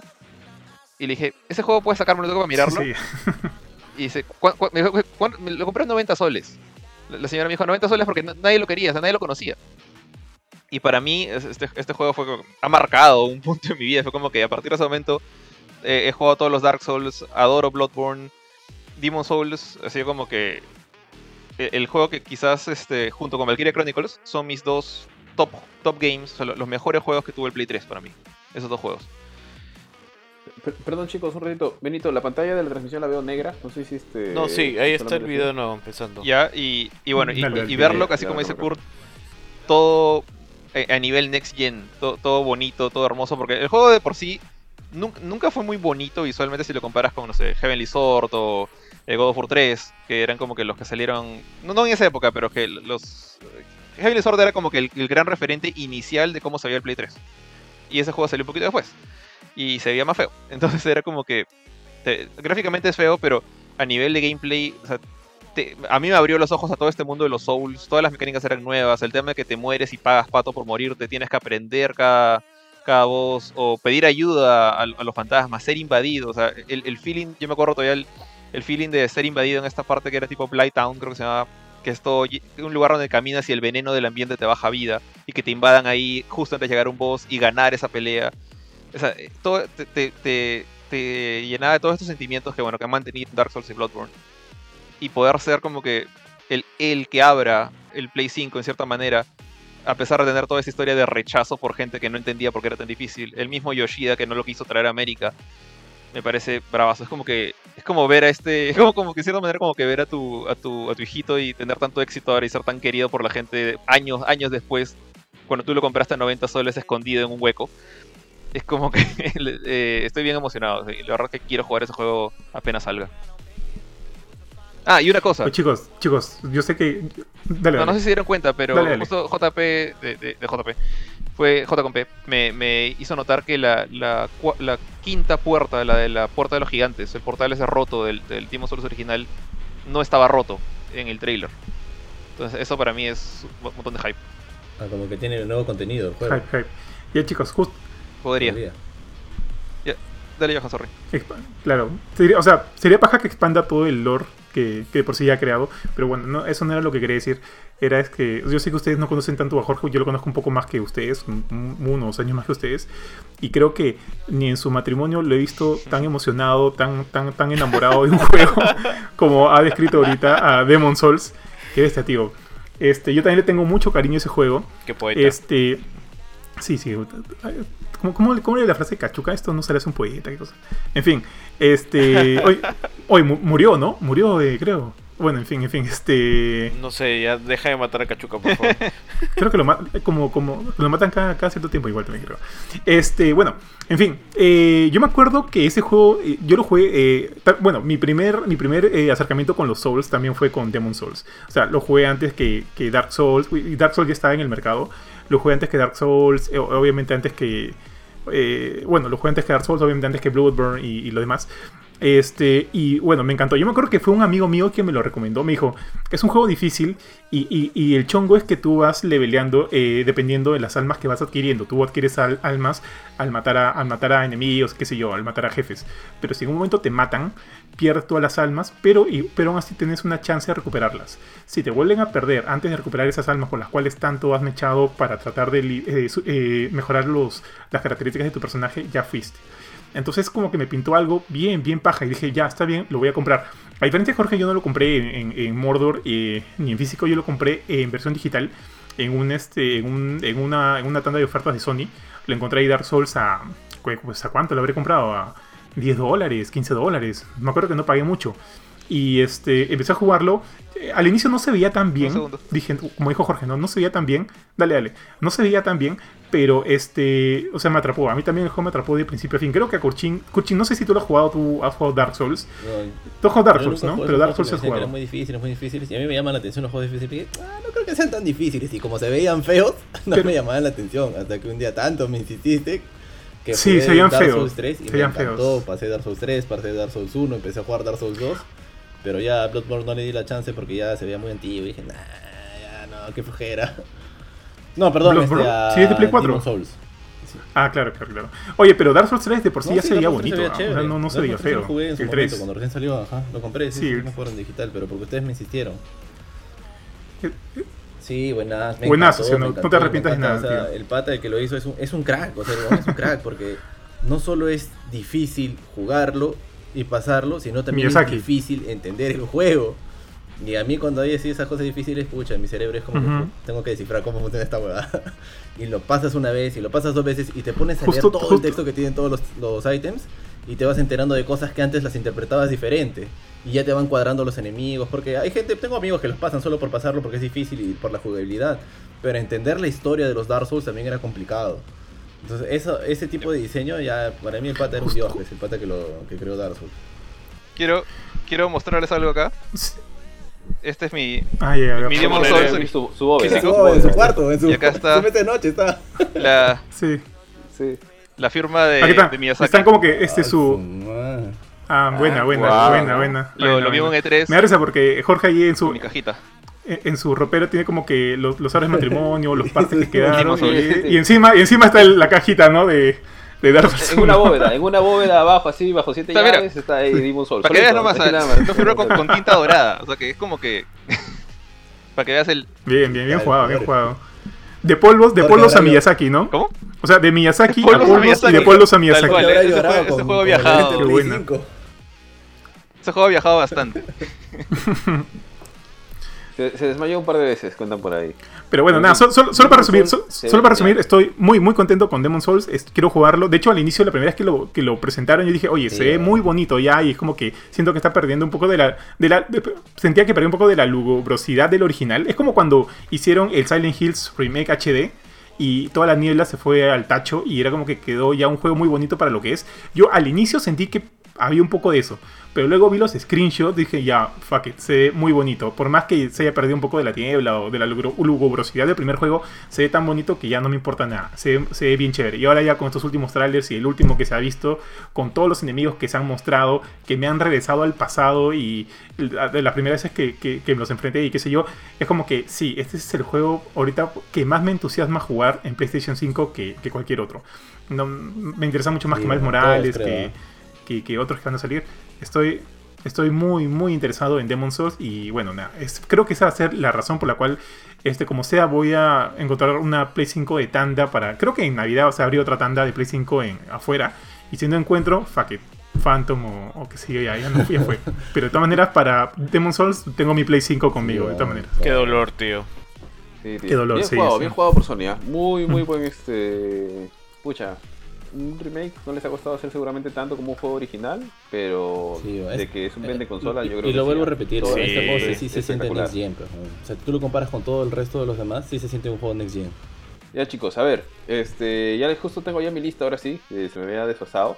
Hay algunos juegos que se nos han ido pasando, que, le podemos dar una revisadita rápida ya para entrar, digamos, al... Creo Al que ya hemos hablado bastante de la carnecita, pero hemos dejado pasar dos juegos este, en el camino. El de Hogwarts. No sé si alguno tiene algún interés especial en, en Hogwarts, Hogwarts Legacy. me gustó lo que se vio. Ya se rumoreaba hace bastante tiempo que había un Harry Potter RPG que se estaba desarrollando Ah. y demás, se filtraron imágenes y demás. El de Hogwarts. Pero sí- Howard. sí, el de Howard. Howard, Howard, el de Big Howard. Theory, ¿no? El de Sí. Big Theory. Howard. Yo, yo- yo estaba pensando en el pato. El Wolowitz, el El de, Wolowitz. el de Jaguar, juego de Ah, carrera. el pato, de Howard. Duck. Obviamente, obviamente. Eh, no sé qué les ha parecido. O sea, está ambientado en los 1800. Probablemente vamos a ver No algunas creo. figuras históricas que no están. No, no de las películas actuales. No, no, No o sea, no de las películas, ¿ah? Sino históricas que se hacen referencia dentro de, las, pe- dentro de los libros. O sea, A Nicolas no vas a ver pues a. a- exacto, no, ah, Podría claro, podría ser. Claro, me Flamel sí está vivo. O a las- Claro, claro, a eso me refiero. O sea, vamos a ver figuras que aparecen de- dentro de los libros. O sea, porque dentro de los libros menciona, ¿no? El autor de este Sí, libro pero es no son la tan antiguos. Claro, claro. materia fue tal y tal y cual. No, no, no, no, no, pero sí hay algunos que, que van bastante atrás. Entonces, me parece chévere porque How- este, ¿cómo, que- ¿cómo quiere que le diga? Howard. Hogwarts, ¿no quiere decir Hogwarts? Eh, Hog- Howard. Está, está, Howard, eh, este, Howard, como Jorge, sea. Jorge, Jorge está como, Jorge está como Hermione, no, no es este Leviosa, O sea, lo- lo- no, no Leviosa, Leviosa. Leviosa. Yo, yo le he escuchado mil veces esto por, por culpa de mi esposa, porque yo ni siquiera, o sea, he visto solo una película de Harry Potter. Nada más, esa, esa es mi, mi única relación con Harry Potter. Yo sí he leído todos los libros. Pero, pe- pe- pero, hasta yo entiendo cómo se produce. Ya ni por- Vale, lo- Sí, vale la sí, pena sí, los libros, sí. valen la pena los libros, tío. Sí, yo también he leído todos los libros y he visto todas las películas. Y, es- y sí, sí me ha gustado, sí me interesaría jugarlo. No sé muy bien cómo se, cómo se jugaría. O sea, he visto algunas cosas. Me imagino que va a haber por ahí su, un campeonato de Quidditch. Eh, ¿cómo, ¿Cómo serán pues los efectos, los hechizos y demás? Me parece chévere. Ojalá que metan algo que, que relacione a los libros, o sea, más allá del universo en sí. Alguna explicación tal vez de las de las, de las reliquias de la muerte, no sé. O sea, o los personajes legendarios de las que nombran a las casas y demás. Eh, no estoy seguro si lo compré a uno, me gustaría ver de qué va primero, pero a diferencia, por ejemplo, de Demon Souls. Pero sí, al menos creo que es este. Es simpático, es curioso. Por lo menos me da curiosidad saber más del juego, ¿no? Visualmente No se ve, visualmente se ve correcto. No me, o sea, no digo, no me parece que se ve increíble, pero se ve correcto. Este, no, como digo, no se ve increíble. Este, yo asumo que va a ser un, un- un tipo RPG, ¿no? Un tipo de RPG de acción donde vas a ir mejorando tus niveles de magia, aprendiendo más técnicas de magia, explorando de repente más adelante distintos, este, partes del castillo. Probablemente al inicio eh, vas a, vas a elegir tu casa. Tu, tu casa, este, bueno, tu casa en la, en el, en, ¿En la en- Hogwarts. Y este, y, y, y nada, pues a ver qué, a ver quién, quién será el enemigo, qué bestia, o sea, por ahí hemos visto un troll, hemos visto un dragón, qué otros tipos de enemigos habrán, ¿no? Eso me llama la atención, este, pero bueno, o sea, necesito ver un poquito más. Todavía no me entusiasma tanto. A mí me gusta Harry Potter. Yo no me he leído todos los libros. Yo me he leído, me he leído de la Orden del Fénix a, o sea, el 5, el 6 y el 7. Sí me, sí me he visto todas las pelas. No, no, resumiendo. Sí me he visto todas las pelas. Pero, o sea, que yo empecé leyendo las pelas y, y a raíz de las pelas dije, no, ya, sabes que quiero leer esta vaina porque quiero... Ah, perdón, perdón, perdón. Yo empecé vi- viendo las pelas y como no quería aguantarme a ver qué pasaba, ya me, comencé a leer los libros. Este, o sea, no, no soy como que no conozco todos los detalles del mundo de Harry Potter, de repente ustedes sí. Este, pero sí me llama la atención. Ahora, al final, eh, creo que no tiene ninguna fecha ni. Bueno, sabemos que va a salir para Play 5, no sé si es exclusivo, creo que no. Pero, pero bueno, a ver qué más liberan de este juego, ¿no? Por lo pronto, sí, está interesantón, está interesantón, eso nomás. Sí, a mí me llama la atención, la o sea, me gustaría saber de qué se va a tratar, o sea, que la historia sea buena. Sé que Rowling ya dijo no, no tiene nada que ver con la historia de, de este nuevo juego, pero, o sea, manteniendo el espíritu de Harry Potter, yo sí espero que, que cuenten una buena historia, aparte de que la jugabilidad sea entretenida, ¿no? Como bien dijo Kurchin, una partida de Quidditch, este la exploración o sea que, que digamos que en la escuela se puede explorar así este algunos lugares icónicos como el cuarto del requerimiento y ese tipo de cosas no eso sí me llama la atención. ¿Es una especie de MMO? Lo de Quidditch está bueno, para que Kurchin, para, pa- para, Sorry. Dale, dale, Jorge. No, No, iba a preguntar dale. si es una especie de MMO, o sea, o es solamente un juego en el cual, o sea, es, Es una historia abierto, en, dijeron, en- ¿no? en el mundo de Harry Potter. Dijeron que parece un mucho mundo abierto. abierto sí un Tú, tú, tú creas a tu personaje, ¿no es cierto? No, no juegas con uno de los personajes de Harry No, Potter, sino tú creas a un tener que crear mago a época. y debe ser como dice Johan, que vas a tener que seleccionar tu, tu escuela, vas a poder tunear tu personaje, es un Claro. juego de mundo abierto. Y Sí, claro, definitivamente o sea, y son los 1800. 1800 Todo lo que está en también. los libros no hay nada acá, entonces tienen la libertad de hacer lo que les dé la gana también, ¿no? Claro, dentro del universo de la escuela de, Hogwarts. Y, y eso, Mm, por ejemplo, a mí se me hypea un montón, porque a mí el universo de Harry Potter me parece bravazo, me parece que está bien construido, el sistema de magia que tiene me parece bien chévere. Y usualmente cuando algo es muy bueno lo exprimen, ¿no? Y he visto cualquier cantidad de juegos de Harry Potter que son muy malos. Y lo mismo le pasa al Señor de los Anillos. Y por ejemplo, siento que es la primera vez que es un juego de Harry Potter que me llama verdaderamente la atención. Porque habían juegos para Play 1 que decían, ah, su madre, se ven hasta el 100, ¿no? Creo que estaban basados en las películas, además. Ajá, que estaban basados en las películas. En cambio, en este veo que es un juego de mundo abierto, que te puedes pasar por la escuela, que puedes ir por el bosque, no me acuerdo cómo se llama el bosque oscuro, ¿te acuerdas? El bosque prohibido y todo El eso. bosque prohibido, claro. bosque prohibido. Claro. Y Exacto, y Hogsmeade. que sea juego de Y mundo Hogsmeade abierto, a mí sí la- la- llama la atención. Polito. Y la cantidad de criaturas chéveres que hay en ese universo es paja. O sea, realmente los libros son bien pajas, el universo es bien consistente, es Sí. chévere. Y sí, pues soy fan y... Oye, pero regresa- regresando. re- regresando a lo que dijo Jorge, ¿es un MMO o no? No, han dicho mucho, eso. no sí. hay mucho detalle. O sea, no sabes si vas a tener un solo personaje y los demás son NPCs o si vas a interactuar con otros, este, otras personas. En realidad no hay mucho detalle. O sea, me da, me da bastante curiosidad también porque no hay mucho detalle, pero sí, como dice Kurchin, o sea, el, el tema del universo de Harry Potter es bastante atractivo e interesante de poder visitar, ¿no? Y Benito, Claro. pues que es un fan acérrimo de Harry Potter, pues él, él creo que hacía sus colas para, para Sí, comprar los Benito libros, hacía con las su colas para comprar los con su- libros. con su sombrero del seleccionador. Y con su Yo hice y mi con su cola para comprar el de todavía tío. Sí, y con su varita acá. y todo. Decía. Y, y Yo a, fui y a a la, hacer mi y- cola, yo fui a hacer mi cola por, por no voy a decir y a- que y a- claro que sí. y a la, y a la Mauta va con su escoba, ¿no? Así, Saltando, saltando. De, de Quidditch. Oye, Benito, hay, hay un Este, un detalle que algo les estar- del- me pareció, me puedo estar equivocando. En algún momento aparece una mano con una varita en el tráiler. Me parece que es la varita de la película, la varita de Sauco o la varita de Dumbledore. No sé si te pudiste fijar. De O sea, Dumbledore, ahorita Dumbledore. justo creo que acaba de pasar eso, pero no, no necesariamente. O sea, todas las varitas tienen. Se parecen. eh, o sea, se pueden parecer, no necesariamente tienen que ser la varita. esa, Aunque eh, sería interesante saber. No, no, pues, porque para esa época en realidad quien tiene la varita debería ser este. El tío este. alemán, creo que era, no me acuerdo, o de Bulgaria. Que, que es quien, quien- Hitler. quien la tenía. No me acuerdo su nombre, se me ha ido el nombre. Pero sí, pues eh, él es, él es quien la tiene antes de que se la No, robe pero eso es mucho antes. O sea, 1800 es, es 200 mucho años. antes. Por eso, pues. Pero por eso, pues ahí. Sí, mira, si Dumbledore nace a finales de 1800, Grindelwald ya era tío para los 1800. O sea, ya existía Pues, y ya ¿Grindelwald debería es la edad de, Dumbledore? Sí. Sí. Pero ¿Cómo un Claro, par de años mayor, el, creo. el anterior, ¿no? No, pero claro, el que, ah, el que la tiene antes que Grindelwald, tío, ese tío tiene la varita. Podría ser. Ajá. Que yo Claro, que por ejemplo, poder ver estas cosas si, si es que las logran o la pueden meter aquí, Como dijeron que era de mundo abierto, yo me imagino que sí, ¿no? De que vas a poder crear, tunear a tu personaje, personalizarlo, customizarlo. Puede ser que pueda hacer un auror o que pueda hacer, no sé, de cierto tipo de artes. Quién sabe, puedes hacer un maldito, ¿no? Y si haces de artes, de artes Ala, oscuras, sería bravazo eso, que seas un mago de artes oscuras. Ajá, va a quedar por todos lados. No, va a Claro, quedar, mira, va a quedar, causa, va a quedar. matando, mata- porque en ese universo hay magos que son, pero ya bravos, pe.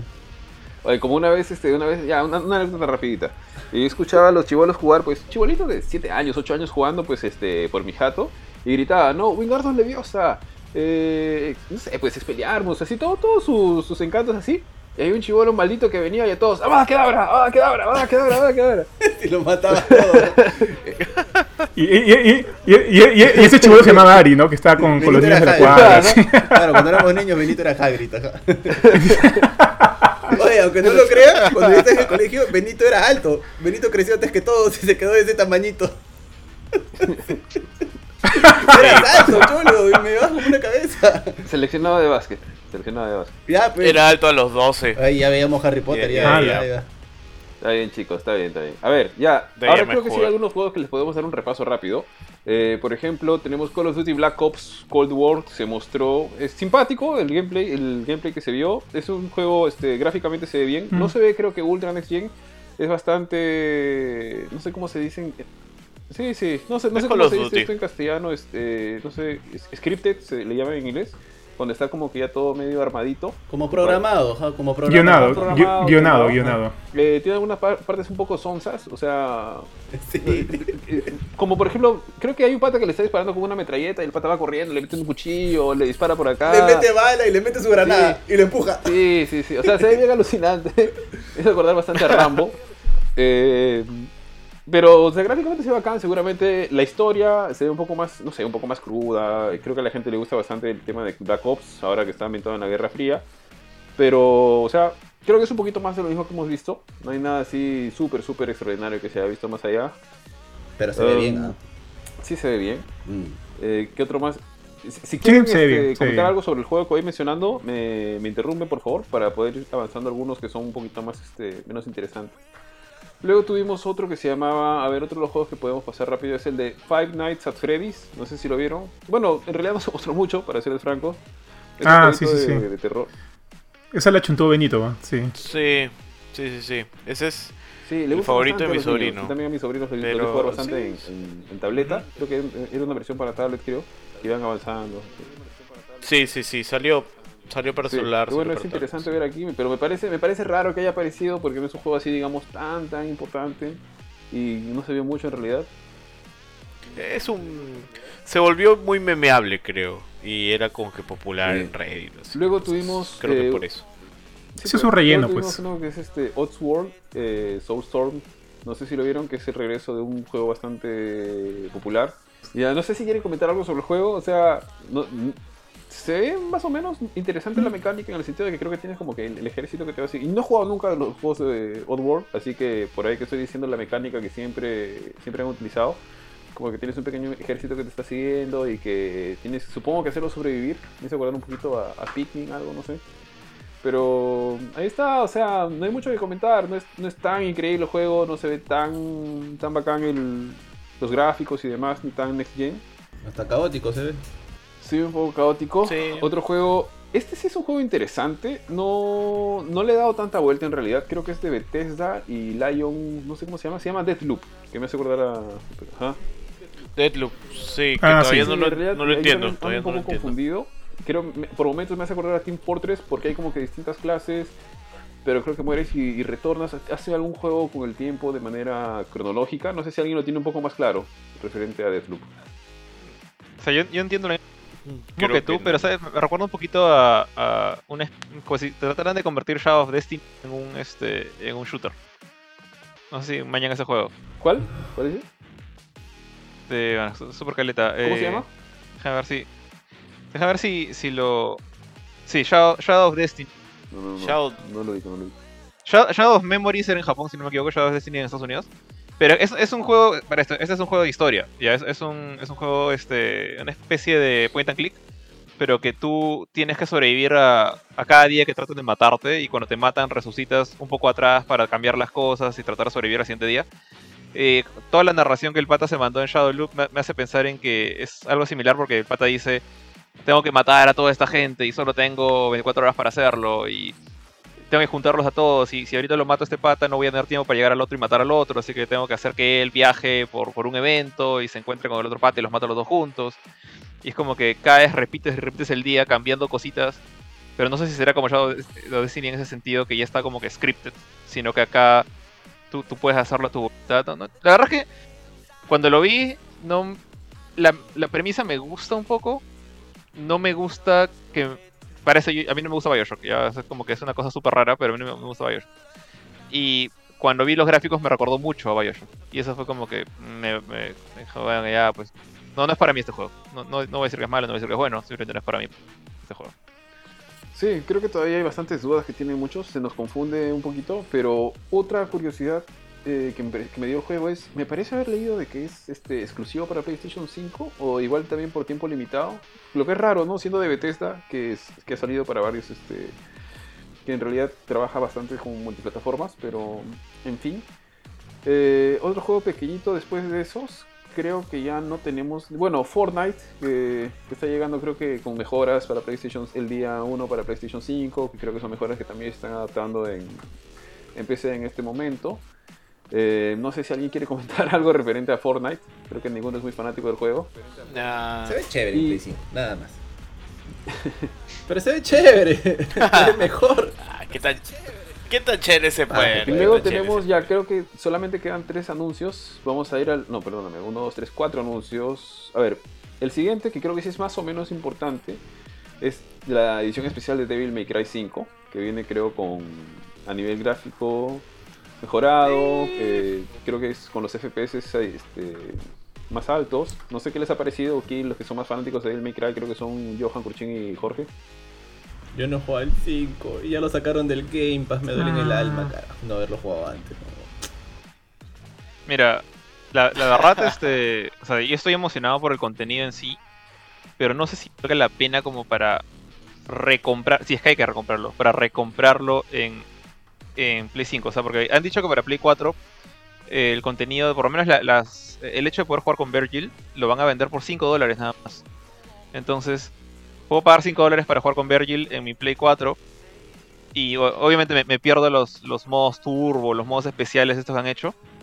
Que bueno, son bacanes, pero no siento que me vendan otro juego de nuevo. Entonces prefiero ahorita, eh, de todas maneras, prefiero este, pagar 5 dólares por jugar con Virgil y, y lo voy a, probablemente lo voy a hacer. A recomprar todo el paquetón para poder jugarlo en Play 5 por estos Es- modos extra nada más. Pero me gusta mucho que le hayan dado eh, más soporte a Devil May Cry 5 porque dijeron que no iba a haber. Y ahora ver esto. Yo por un momento dije Devil May Cry 6. Este, no yo no ah, Yo también, yo también, yo 6, también, yo también. Final Fantasy 16 tan rápido, súper novedoso, que paja, y salió 5. pero no. Yo también, Kurchin, o sea, más allá de lo nuevo es como que ya está bien, no... Paja que ya 5, no, no me emociona tanto, eh, porque también asumía que Jorge se va a comprar en, en Play 4 Es un buen el, juego, el el, el- 5. el Virgil para que yo lo pueda jugar también. Para, para, que, para que yo lo pueda jugar también. Sí, claro, es un buen juego y Lo voy a poner, ¿no? pero en la O sea, cuenta no- no peruana, me parece como que una no gran... no, no- no- es como, que me parezca un anuncio así rompedor, ¿no? En, en el evento de, Play 5, sino como que este Sí, ya chévere. De hecho, creo que en este caso este Nada juego más, sí llega para todo, en, llega la actualización, todo llega para todas las consolas, plataformas, etcétera. No he visto que haya un anuncio de, de limitación de exclusividad. Eh, el siguiente título es importante, pero lo que se mostró es tan poquito que en realidad no hay mucho que tal vez que hablar, más allá del hype que nos puede generar. Estoy dejando ya los dos, los dos creo que más importantes para el Sí. final. Y es, eh, bueno, creo que todos sabemos. ¿Del Game Pass? No, el, no, el que voy a hablar ahorita es bien cortito, es este God of War 2, Ragnarok, que llega el 2021. Es Ah, importante, ok. pero en realidad God lo of único que hemos visto es el, logo y la voz de Kratos por ahí hablando. Bacán poder ver y tan rápido el 2021. Boy. Eh, ¿Qué les yo, yo- sí, yo también esper- yo esperaba también que sea rápido por el tema de que una vez que está desarrollado todo, yo supongo, yo supongo que una vez que tienes todos los assets de un juego, hacer el siguiente es más fácil si utilizas estos mismos. Obviamente debe haber algún tipo de mejora. Eh, el hype es fuerte, no sé, este, ustedes chicos, ¿qué les ha parecido? Juego del año, su continuación, weón. ¿Cuánto ha pasado? Sí, cinco, sí, han pasado, ¿cuánto? Cinco años, ¿no? De ¿No es 2017. del 2018 ese O juego? 2018 fue. 2018. 2018, 19, 20, 2018, 21, 3 años. 19, es lo que te 20, decía, 21. que van a agarrar ese y van a hacer la años, continuación. bien, es lo bien, decía, y tú me decías, no, Kurchin, que van a demorar 5 años porque seguro... Nah, cholo, sí, fue como el 1 y el 2. No, ojo, ojo, ojo, ojo, ojo, ojo. Aguántate el crunch, tío, aguántate el crunch. Este, yo, tres Es años está bien, está bien, juego, bien, bien jugado, pero, o sea, también digo, también digo, y, y- y creo que lo comentamos con, con este, con Benito justo ese día, para, para considerar que ya estamos casi, bueno, ya pasamos mitad de medio año, o sea, estamos más cerca del 2021 que al inicio de 2020, y que, o sea, y que el juego va a salir en 2021, es raro que no haya salido algo más que solo el logo, ¿no? También me pregunto, si ya a estas alturas, considerando que el juego saldría en 2021, podrían haber presentado como que un, un tráiler un poquito más completo, un- como que un poco mayores de assets, por lo menos si bien no... Si bien no digo que un, un trailer gameplay, por lo menos ya, pues ver de repente los nuevos diseños de Kratos, o a ver cuánto tiempo ha pasado, qué sé yo. Eso también me deja la duda. De- sinceramente me deja la duda. Pero este, no dudo que vaya a salir 2021, pero el hecho de que no se haya presentado más, digo, mm, podría, podría haber un tema de retrasos de repente. repente, quién sabe, no sé, no, no, no me quiero adelantar. ¿Han, han dicho, Pero- han confirmado que va a ser pero- 21? Sí, Sí, O salió sea, en 2021. Salió en el tráiler. Sí, 2021 sale ahí. Sí, ahí sale 2021, justo al final del trailer. No, Mm, Por eso tiene sentido de que, o sea, tendría sentido de que hubiesen enseñado algo más, no solo el logo. El logo lo enseñas cuando pucha Claro, estás como, en cero. como pues. Fable, como Este, por eso Metroid, me- que la me gente se emociona. A mí me llega cuando muestras solo el logo, pero la gente se emociona. Así es. La gente se emociona, Sí. que el logo de Facebook, Oh, sí, que el logo por eso- de por eso me Metroid, parece raro, me parece- con, con la, con la que tú eres fan saca algo parecido y dices, ahora pecado, di algo, pues ahora. Por, por eso yo todavía no me la quiero creer, mi estimado Kurchin.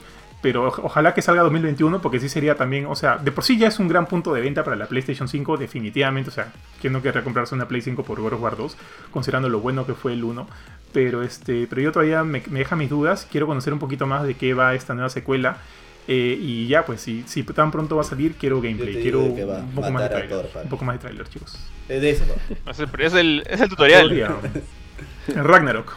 El Ragnarok. Sí. No, bueno, por- yo, yo siento lo mismo que dijo Curto, ¿sabes? Como porque en el sentido de que se- sería bien hipócrita de mi lado como que agarré decir como que, que sí, que, que juego del año, que vas, que, que vas a vender el Play 5, eso, cuando, cuando rajé de lo lindo cuando salió el logo de Metroid Prime. pues.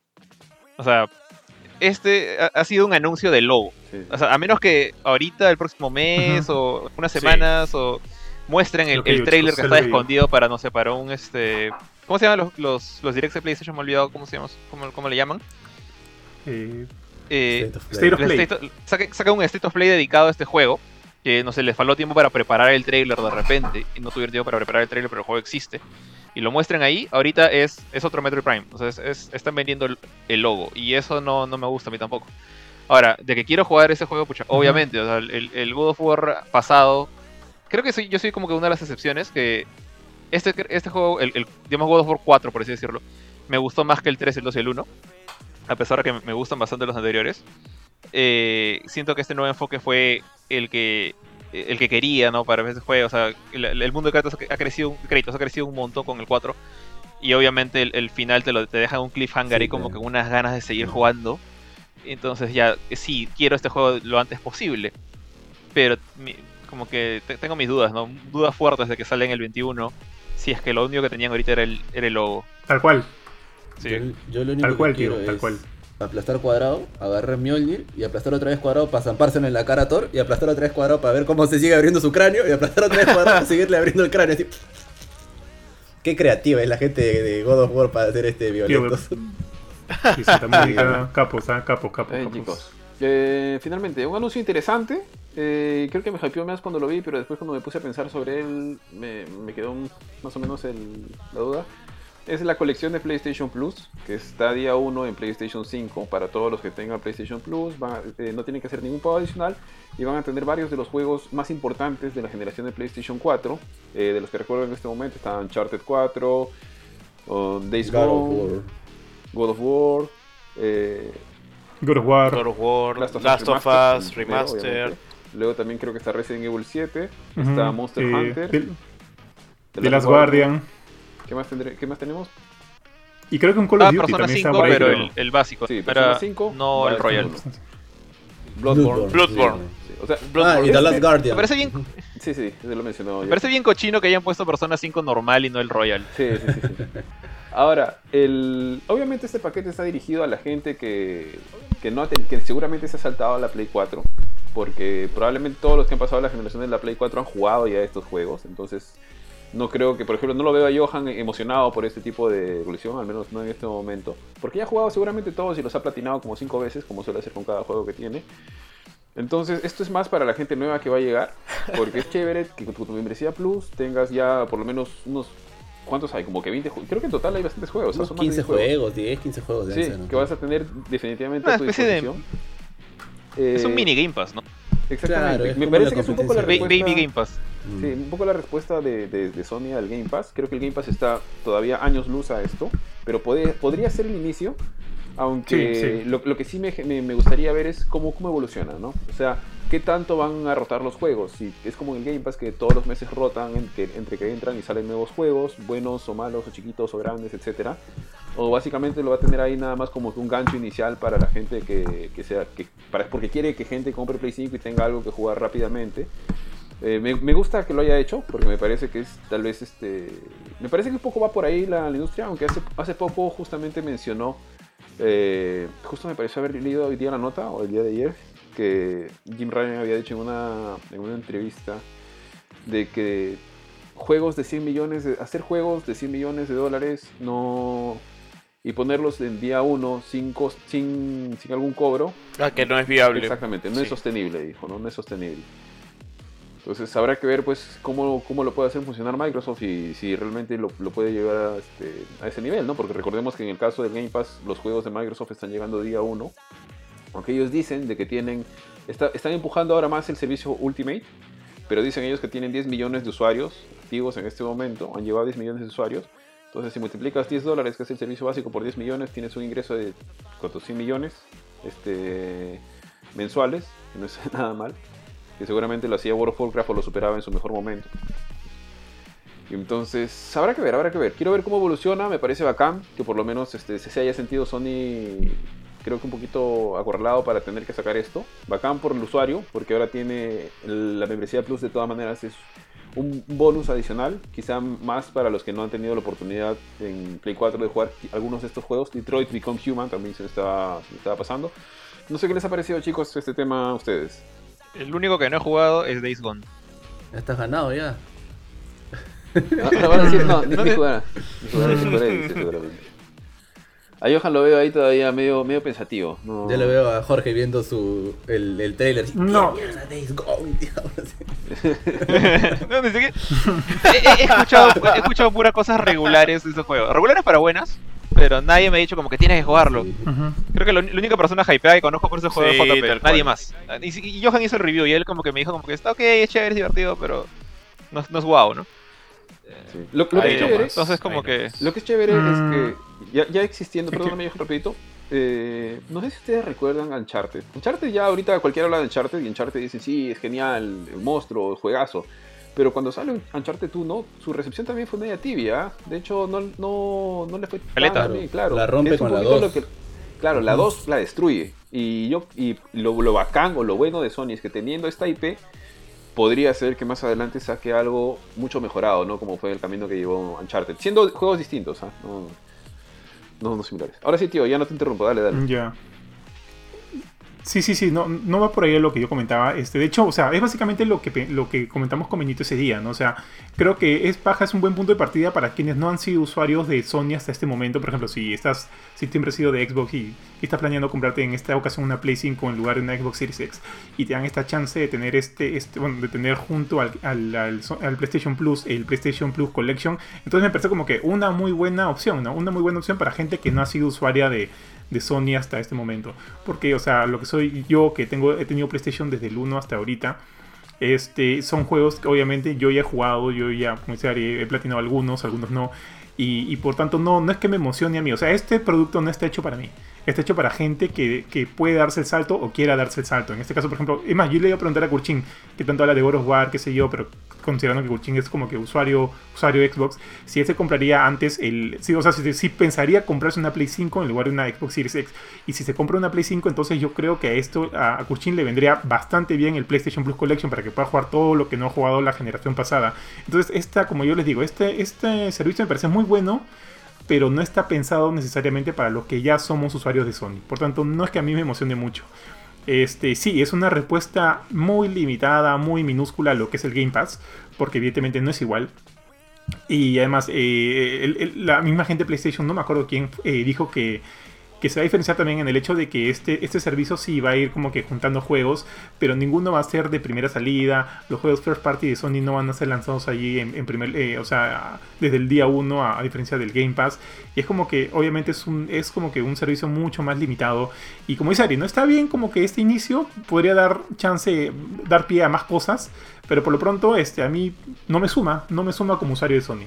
A mí el, este nuevo servicio de Play sí me parece bravazo. Y en realidad es bravazo para la gente que no tiene Play, ¿ya? Ahora este, sé que no le suma a los que ya han sido usuarios de Sony durante años. Pero lo que me llama bastante la atención es que por fin el Game Pass va a tener un competidor y este va a seguir creciendo con los años. Y ahí coincido bastante con Adri, ¿no? Que quiero ver cómo evoluciona. Porque el Game Pass tiene la posibilidad de convertirse en un monstruo. Si bien el monstruo ahorita en ventas es Sony, yo creo que el futuro, o sea, de los videojuegos está por tener una suscripción a lo Netflix, ¿ya? Creo que va por ahí. O sea, lo que a mí me parece que en unos 5 o 10 años ya dejen de ser consolas y empiecen a ser casi todos membresías, porque igual las conexiones a internet van a seguir evolucionando.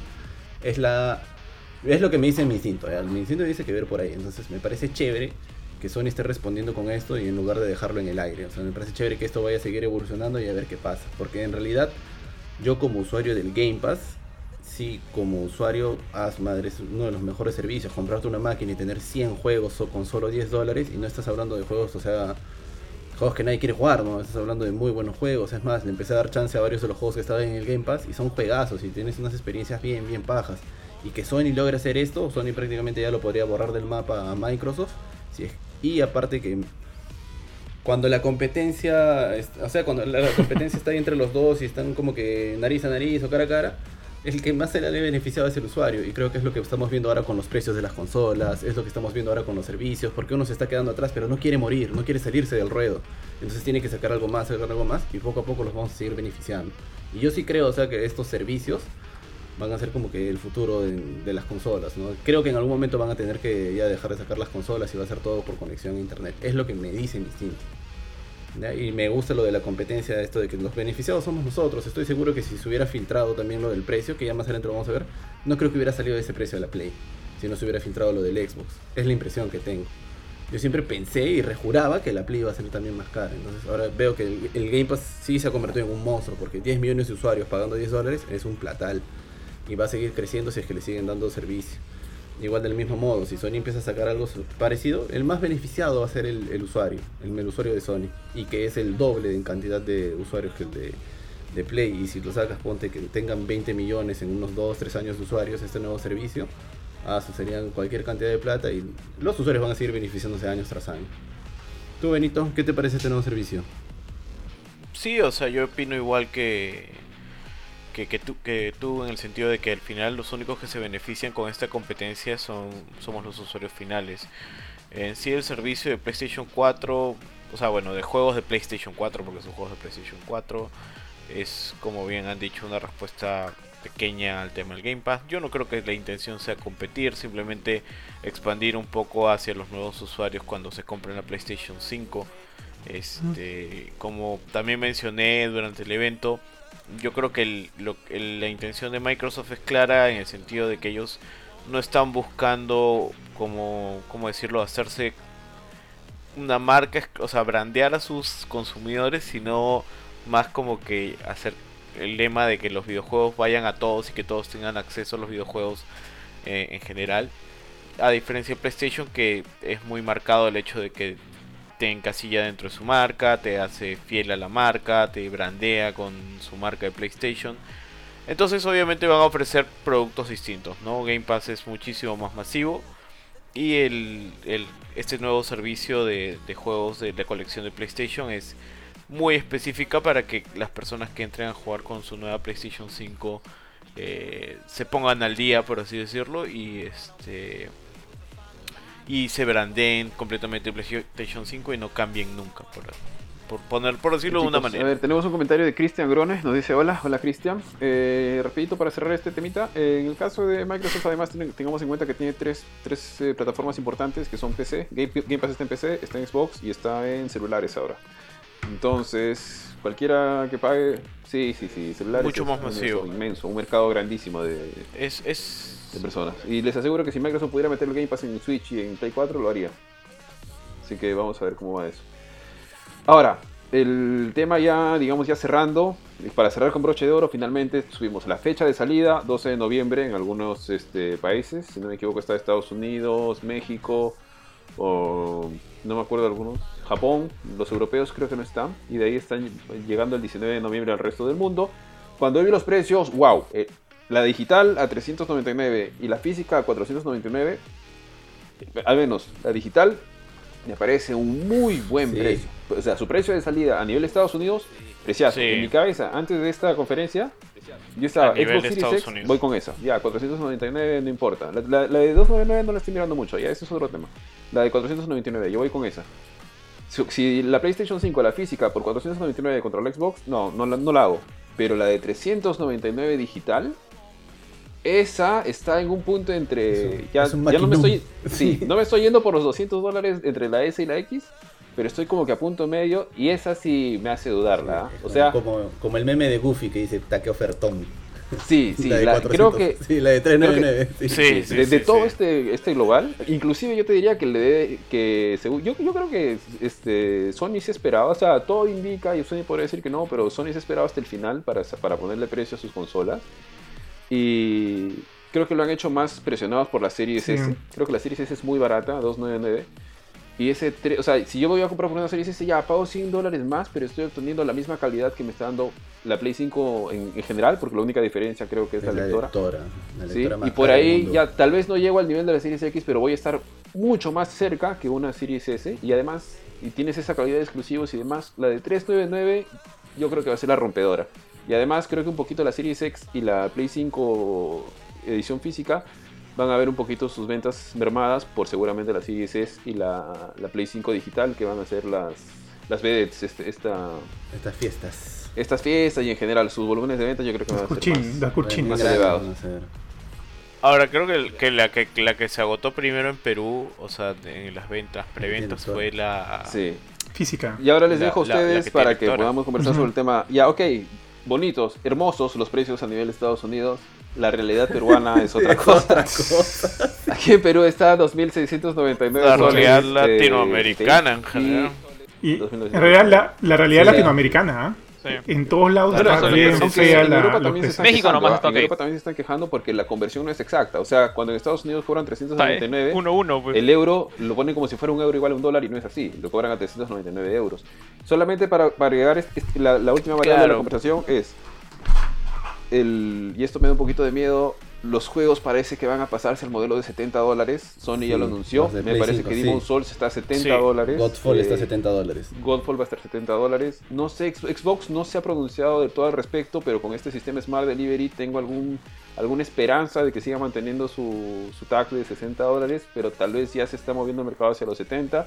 Así que amo más mi Game Pass que nunca. Pero Sí. ya chicos, ¿qué les ha parecido ahora todo este, la revelación de los precios, Perú, todo? Después del, de la gran sorpresa que tuvimos, el baldazo de agua fría cuando se revelaron los precios en Perú. ¿Qué les ha parecido? Ah. o sea. Pucha, yo, entiendo que hay todo un tema de, de traer las cosas, el aduanaje, los, o sea, los impuestos al, al- país, obviamente la ganancia del vendedor acá. Y creo que si hacen los cálculos, de repente, o sea, no sé, de repente estarán ganando pues 600, 700 soles por, por consola la gente que los vende. Pero igual, o sea, te das cuenta de la, de la gran diferencia que hay entre los países, entre el precio. Es como que... Y no estamos hablando de que, que, que la, el PlayStation es una máquina americana, es, es, es japonesa, creo que incluso la, la construyeron en Brasil por un tiempo. eh, la, la arman en China, obviamente. Entonces como que...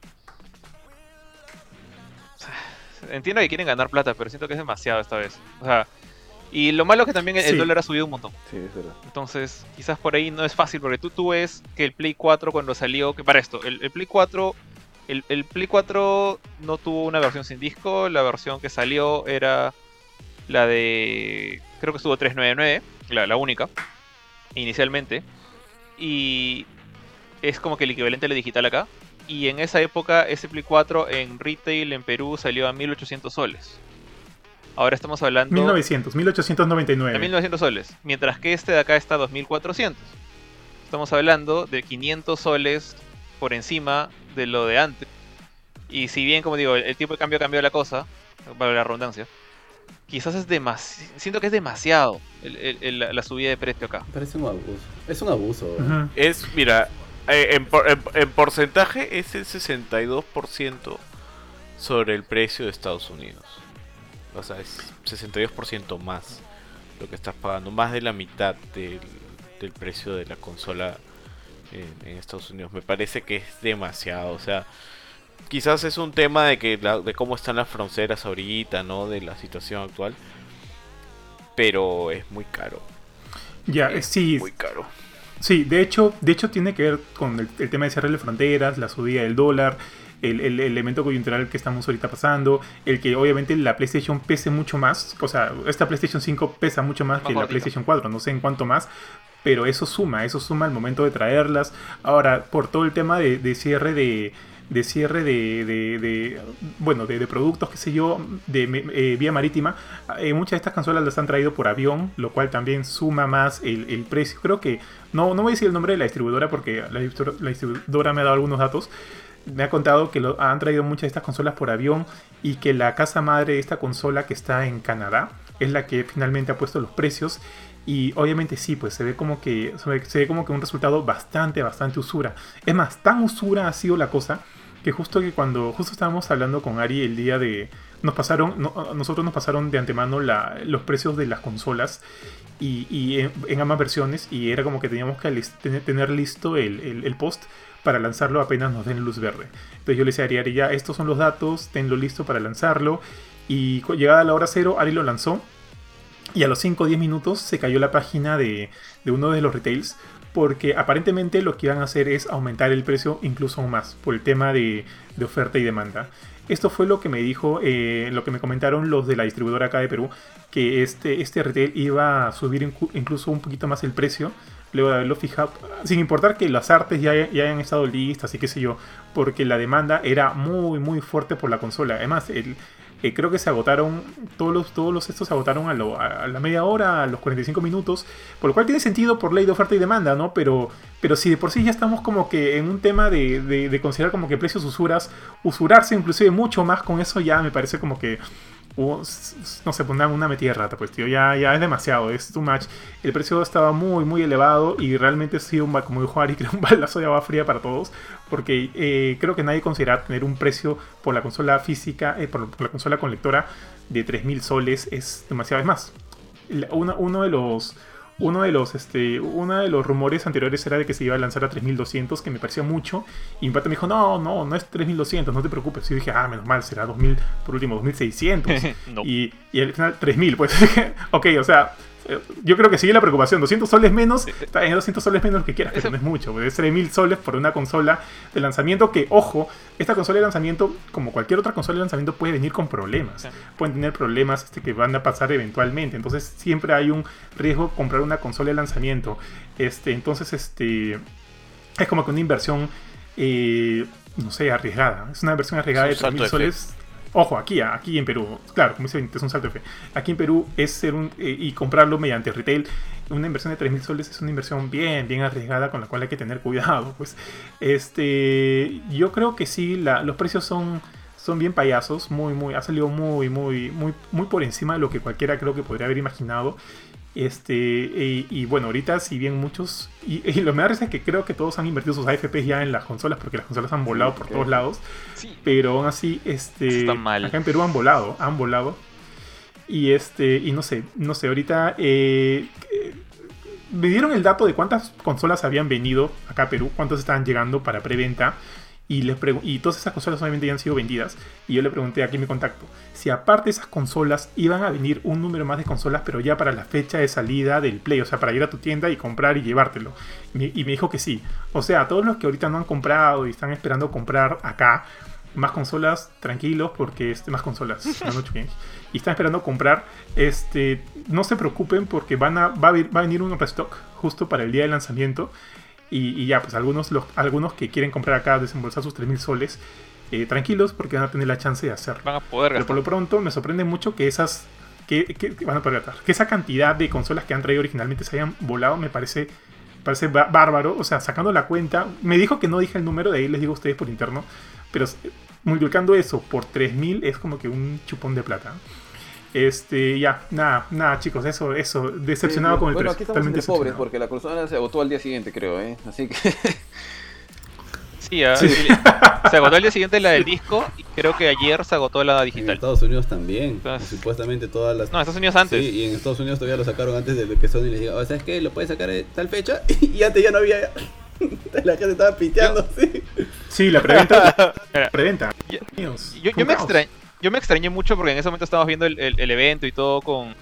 Bueno, yo, yo estaba viéndolo solo con, con Shadi acá con mi esposa, pero también estaba hablando por, por chat con, con Pancho de, de Lip. Y él este, agarra y me pone una foto de, después del evento, ¿no? De, este, ups, lo precompré. Y me muestra la foto de, de Amazon. Y justo me llega un tweet de este pata Wario64 que yo sigo, donde te manda ofertas todo el tiempo. O sea, si quieren ahorrar en plata en juegos, sigan este pata.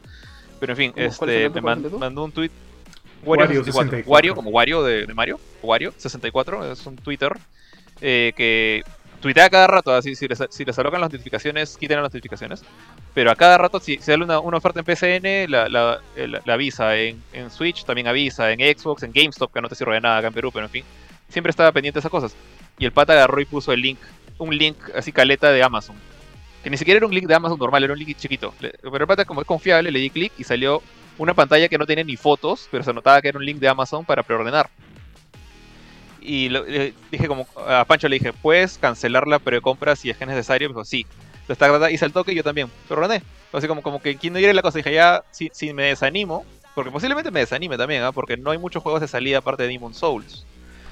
Lo puedo cancelar, no hay ningún problema. Amazon nunca. Am- Amazon, a diferencia de tiendas de poca reputación, como que te. Si quieres cancelar algo, te dicen, no, no hay problema, te lo cancelo. Y no te cobra hasta que te lo envía. Entonces no, perdía nada. Y lo precompré.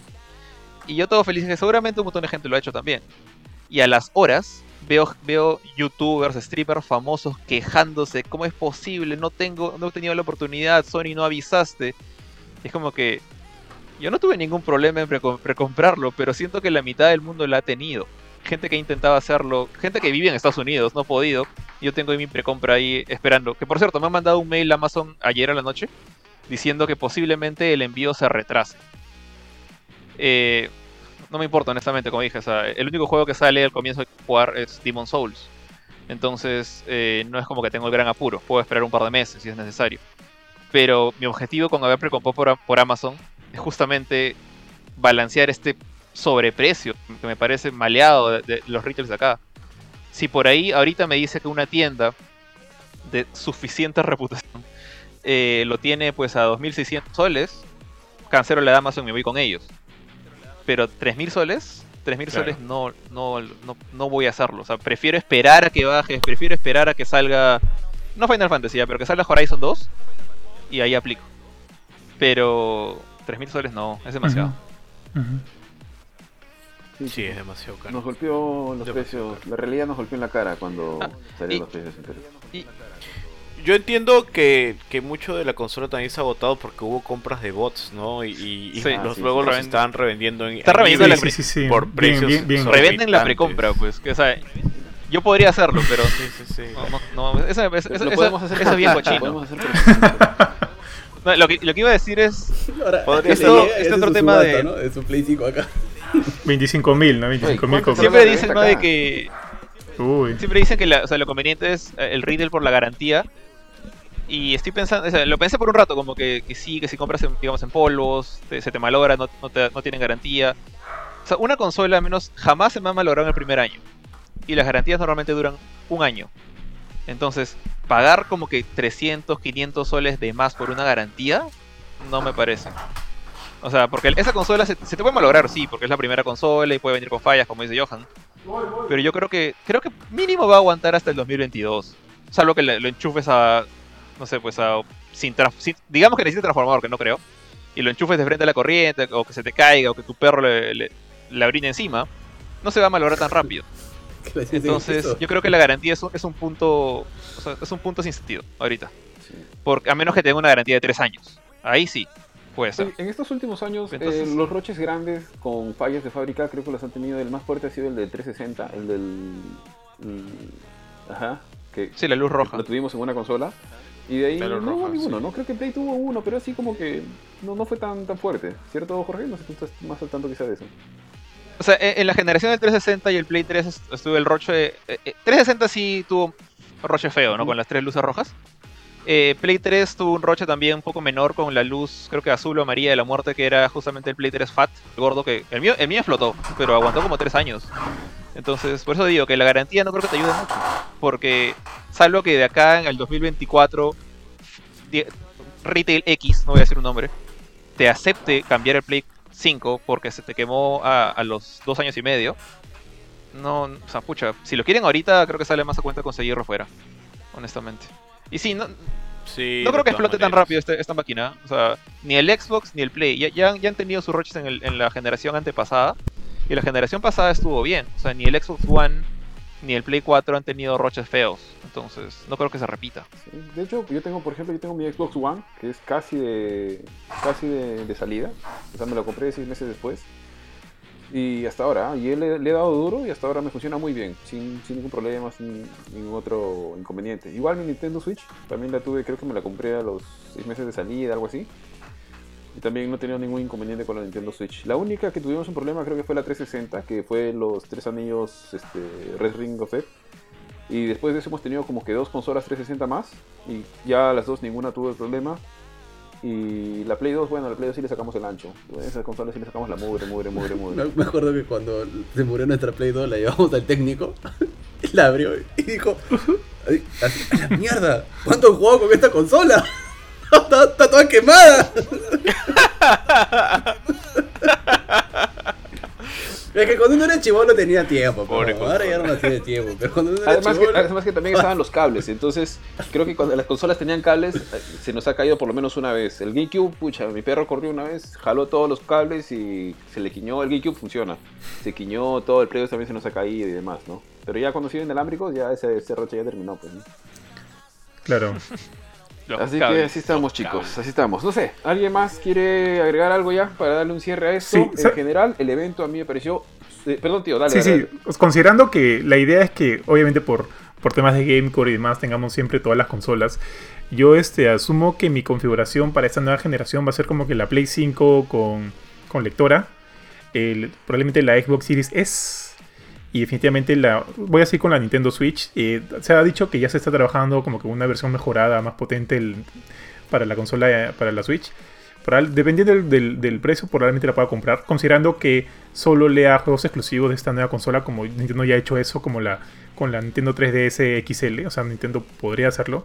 Entonces, yo creo que esa va a ser mi configuración: la Play 5 este, física, con, con lectora físico, eh, la Xbox Series S y la, la nueva Nintendo Switch. Esa va a ser mi, mi setting para este año. A ver, Kurchin, ¿cuál va a ser tu setting? Ah, Antes de pasar a mis settings, y creo que ya vamos a estar en esto de cerrar, hay algo que sí quería decir. Este, yo creo que Xbox estaba haciendo un, o sea, un- trazando una buena ruta antes de la Series X y todo esto. Y creo que ahora más que nunca le debe doler en el alma lo de Halo. ya. Pero le debe doler en el alma, en el alma, porque haberle puesto todas las balas y todo el punch a ese juego y que salga y, se vea tan mal. O sea, creo que los juegos de Play 4 y de Xbox One se ven mejor.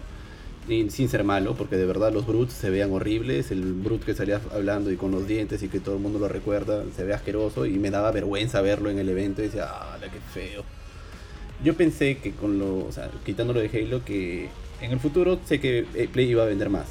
Porque tiene un montón de cantidad de usuarios, porque ha hecho bien su chamba y la hace bien. Y pensé que Xbox iba como que a cortar la, el espacio, ¿no? O sea, si antes el Play vendía el doble, ya no iba a vender el, el 100% de lo que vende Xbox. Pensaba que lo iba a cortar a un 50% o algo así. Pero con el precio de la Play All Digital, creo que va a seguir siendo la misma historia. O sea, no creo que lo vaya a cortar. O sea, la, la, la brecha que hay entre cantidad de consolas vendidas, ya no creo que se vaya a cortar como pensé en un principio, ahora que veo los precios y ahora que veo ya los, los eventos finales. Me parece que a Xbox le queda un evento más por mostrar, pero tu, por así decirlo, pues tu, tu caballito de batalla, tu caballito de guerra, ya hace faltacho, pues, ¿no? Lo, fuiste tan imbécil de haber mostrado ese... O sea, porque hay que realmente, hay que reconocer, hay que ser bien idiota para mostrar eso como si fuera un juego Next Gen, ¿ya? O sea, lo que mejor tiene el Xbox es ahorita es que tiene muy buenas consolas, tiene la más potente y la menos potente, pero la menos potente es un super precio. Y bueno, en la Xbox One X también es la más potente en teoría, ¿no? Quién sabe, al final en Play 5 se pueden ver igual de bien en, las dos consolas. No, y por ahí pensé que le iba a, cortar la brecha, pero viendo el, el precio de la All Digital, es la misma Play 5, pero barata. En Estados Unidos, claro, ¿no? Tal vez cuando ya se liberen todos estos de los de las exportaciones, con lo de la pandemia, cuando ya se liberen también todo lo de lo, traer cosas en barco, los precios tal vez también bajen un poco. Pero creo que se va a seguir manteniendo igual. Creo que todo lo bien que hizo Xbox se le ha ido. Play la ha competido de igual manera y ya no creo que vaya a cortar tanto la brecha en consolas vendidas como. Eso es lo que quería dar como mi conclusión del podcast de hoy. Luego, mi set cuál va a ser? Voy a comprar el Series X en un principio, ni bien tenga la oportunidad de traerlo a Estados Unidos, porque tengo la facilidad de no tener que comprar los juegos. y realmente es un alivio no tener que pagar 60 dólares o bueno en el caso nuevo ahora de Sony no sé si Xbox va a tomar la misma también la, el mismo camino de ponerlos a 70 o sea realmente te ahorras un chupo de plata yo en un principio a ver para más o menos la gente que no entiende muy mucho sobre los servicios estos es como un Netflix ya y en un principio no queríamos ponerlo a porque no le encontrábamos sentido. Hasta que dijeron que ya Gears of War 5 desde el día 1 iba a estar en, el, en la membresía. Dijimos, ¿para qué gastar 60 dólares? Si le podemos meter 10 dólares y si no nos gusta el juego, volvemos a jugar el 4 que lo hemos comprado. Ya, chévere. Entonces le metes y empiezas a probar los distintos juegos que hay en el Game Pass y realmente vale su precio, son 10 dólares. No gastas, por ejemplo, antes al año te compras 5 juegos, 5 por 60 eran ¿Cuánto es 5 por 6? 30, 300 dólares, ¿no? Ahora serían pues algo como 300, ¿qué? 360 dólares al año que te gastas solo comprando 5 juegos. En el Game Pass te gastas al año. ¿Cuánto nos cuesta la membresía de Ari? Creo que es 10 dólares. ¿no? 10 dólares, sí, 120 Claro, y la pagas entre dos, ni siquiera la tienes que pagar solo, porque si le das la cuenta con otra persona es como 5 dólares, te gastas 60 dólares al año y puedes jugar incluso juegos desde día 1, serán unos 4 o 5 en el año. Y puedes jugar los otros 80 juegos que hay en el servicio. Entonces voy a ir primero por la Series X, voy a comprar la Play 5, o sea, creo que voy a comprar la All Digital, pero no la voy a comprar del saque tampoco, y la Series X cuando encuentre a alguien que me la traiga de Estados Unidos. Y sí quiero vender mi Switch si es que sacan una Switch Pro, por así decirlo, ¿no? Una Switch 4K, como comenta yo. Pero sí voy a ir por la Series X porque no voy a tener necesidad de comprar juegos. Solo por eso, ¿ah? porque de verdad viendo los juegos que hay ahorita o que con los que van a estar de salida, me dan más ganas de comprar la Play. Jorge, ¿tú qué pensamientos finales y tu setting para la nueva generación? Pensamientos finales. Eh, bueno, o sea, ya precompré una Play 5, así que por ese lado he salido bien contento con lo que han mostrado. Eh, hasta que me llegue o hasta que salga la cosa para acá, para Perú, bueno, ya decidiré si, cancelo o no la precompra. Pero creo que es la. Que de hecho, creo que es la primera vez en mi vida que he hecho una precompra de una consola así como que apenas se anuncia el precio o en salida. O sea, incluso el Play 4 lo compré como 6 meses después cuando encontré una oferta. Eh, entonces no sé qué pasará en este mes. Ya dependerá de lo que, lo que decía. Pero lo que quería decir una cosa que ahora escuchando a Kurt me, llama la atención. Si eres, si eres alguien que recién está pasando a PlayStation, o sea, que vienes de Xbox o solo juegas Nintendo o no sé, o PC, eh, yo recomendaría que en ese caso se vayan por la. Salvo que les encante coleccionar las cosas físicas, se vayan por la consola digital. O sea, sea que se ahorren los 300 soles en el mercado local o los 100 dólares de, afuera. Que qué curioso que 100 dólares es más que 300 soles y, en fin, maldito, maldito precio local. Eh, compren la digital. O sea, realmente la All Digital. Ahora ya no va a haber ni un juego que sea solo físico. Eso ya murió con la generación de Play 3. Eh, en Play 4 todo ha sido digital y físico. Y solamente, a menos que le tengan bastante cariño tener el disco, que debo admitir que yo le tenía bastante así en Play 3 y lo he ido perdiendo poco a poco en esta última generación. Eh, apliquen por lo digital nomás, porque ahí se van a ahorrar plata y, como ustedes recién van a empezar a, coleccionar juegos de PlayStation, van a aprovechar el Ultimate, por ejemplo, todo va a estar digital. Entonces, la única razón por la cual yo estoy comprando la versión con disco y por la cual creo que cualquier persona compraría la versión con disco es porque ya tienen varios discos antes. O sea, juegos en Play 4 que quieren meter ahí y, quieren jugar. O por ahí que esperan una versión de colección. No sé, Final Fantasy XVI de, versión de coleccionista que va a venir en disco.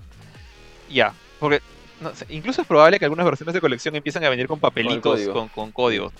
Sí. No, lo vería descabellado. Entonces, eso, eso es como que mi consejo.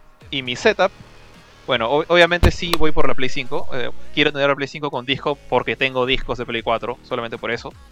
Y este, aparte, creo que ahí muere. O sea, tengo la. No, no tengo, no es mía, pero mi, esposa tiene un Switch, así que no tiene sentido tener otro Switch más. Eh, no, no veo la razón por cual comprar una Switch 4K, porque para mí Nintendo nunca ha sido eh, basada en gráficos, siempre ha sido buenos juegos con ideas creativas y, sus franquicias propias como Mario, Zelda, etc. Entonces, yo creo que con el Switch normal, a menos que lo descontinúen y digan ya no va a salir juegos para este Switch, eh, no hay razón por comprar otro. Y con esos dos me voy a quedar. O sea, Play 5, Play 4 va a seguir en actividad por un buen tiempo más y la Switch. Con eso, para mí muere el payaso. Benito, en tu caso, ya sabemos que tú eres este, PC Lover, pero ¿te ha convencido alguna? Eh, bueno, yo, claro, empezando tengo mi PC, tengo mi Nintendo Switch que yo pienso igual que Jorge, no creo que ir a una 4K le sume un montón a los juegos. Y la verdad es que yo me iría como obviamente tengo PC, me iría por la PlayStation 5. Y sí, sí estoy pensando en comprarme la PlayStation 5 y también todo digital, porque eh, ya de por sí, incluso desde mi computadora, mi computadora no tiene lectora de, discos, porque no, no los necesito. O sea, tengo incluso los juegos que en los que tengo discos los he podido redimir como que los códigos en, en las páginas y los he podido descargar, así que no hay problema. Este, yo me compraría la PlayStation 5 digital, y, pero yo sí creo que me la compraría a finales del próximo año está todavía. Bien. Está bien, está bien. En mi caso, este, bueno, mi, situación es muy similar a la de Kurchin. Yo tengo una cantidad de juegos este, muy grande en Xbox, así que voy a pasarme de frente a ello. Pero sí, me, me o sea, yo si me compraría la Play 5 me compro la digital. Y el 399 me parece un súper, súper, súper, súper precio. Lamentablemente, bueno, todo el tema de especulación, de lanzamiento, hype y todo, le, tira el precio para arriba, sobre todo aquí en Perú. Pero me parece que es una gran propuesta. Y si, si, alguien me preguntara que yo le recomendara eh, cuál comprar, eh, si no tuviera más variables, como es en el caso de nosotros, eh, a diferencia del caso de nosotros, perdón, mi, recomendación sería de frente, Cholo, la PlayStation 5 digital. Creo que es la mejor propuesta ahorita de las de todas las que van a salir. A menos de que estés enamorado de algún juego de como Giris, por ejemplo, que, solamente conozco a Bardo, que podría ser, mi hermano Bardo, porque es el único que juega es Giris y PES. Este, iría por otra recomendación. ¿Listo, chicos? Pero, sumando lo que tú estás diciendo, yo sí recomiendo la Play 5, pero también recomiendo la Series X si es que no quieres gastar, o sea, si es que no tienes un presupuesto como para gastar, ¿no? Tal vez si tienes ahorita la economía en casa no da. Yo definitivamente sí recomiendo mucho comprar una Series X porque con tu Game Pass vas a tener un, un chupo de juegos para jugar, ¿ah? Y van a salir varios de última generación. o sea, yo si bien considero que si eres un amante de juegos, si has tenido la Play 4, la Xbox y la economía da, cómprate una Play 5 digital pero sí a cualquier cantidad de gente, a diferencia como lo que me pasaba con la Xbox One X que siempre recomendé Play 4, ahora sí, si, lo que quieres es este jugar los juegos ya y ahorrar porque la economía en casa no da, la Series X con su Game Pass, mucha, es recontra, es recontra bien jugado para cualquiera. Sí, es verdad. Lo bueno es que tenemos opciones, lo malo es que están caras aquí en el Perú, pero opciones hay. sí, opciones hay. que Vamos a ver cómo van sí. Vayan escribiendo a todos sus amigos y todos sus contactos que viven en Estados Unidos. Porque si estás interesado en dar el salto, es muy probable que les empieces a escribir después de muchos años. Sí. Sí.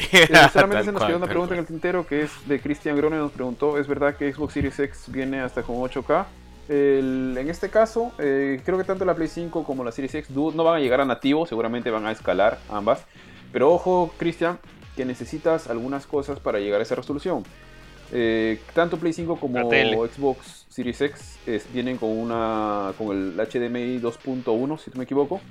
Para esto necesitas un cable HDMI de alta velocidad que va a venir con las consolas y necesitas un, un televisor con HDMI 2.1 porque como el ancho de banda es más grande, o sea, van a pasar mucha mayor información, Caso contrario, dudo de que puedas llegar a los 8K, sobre todo en el caso de los juegos. Me parece que para que puedas jugar en, 4K a 120 FPS necesitas HDMI 2.1. Caso contrario, no vas a llegar nunca a los 120 FPS. Y que seguramente van a ser en tres juegos en toda la generación. Al menos, pero por lo menos Call of Duty ha dicho que sí va a llegar. Sí, es una ilusión. de alguna manera, pero va a llegar. Ellos han prometido que en su multiplayer llegan. Así que, para que tengas en caso, en cuenta eso el evento de Sony sólido, sólido, muy fuerte, el mejor de lo que he visto en estos tiempos. Y creo que ya con eso cerramos. Ha sido un gusto tener los chicos aquí. Eh, en unos días seguramente al inicio de la semana vamos a tener el podcast ya en, Spotify, como episodio 18. Lo van a poder volver a escuchar ahí cuando estén manejando, corriendo, como gusten. Eh, síganos en gamecore.com. Todavía estamos teniendo algunos pequeños este, problemas con la web que están deberían solucionarse ya al corto plazo. Eh, y estén preparados para todo lo que se viene, noticias, reviews, análisis, reviews y todo lo que está metido en el mundo gaming y que nosotros estamos metidos ahí. No sé chicos, ustedes, por mi parte yo me despido, para que se puedan despedir chicos. Sí, nada, gracias. Chao, chao, cuídense. Acompañado. Gracias por todo, chao, chao. Chao a todos, cuídense. Chao. Gracias. Gusto tenerlos hoy día. Chao, chao. Chao, chao. Nos vemos la próxima semana.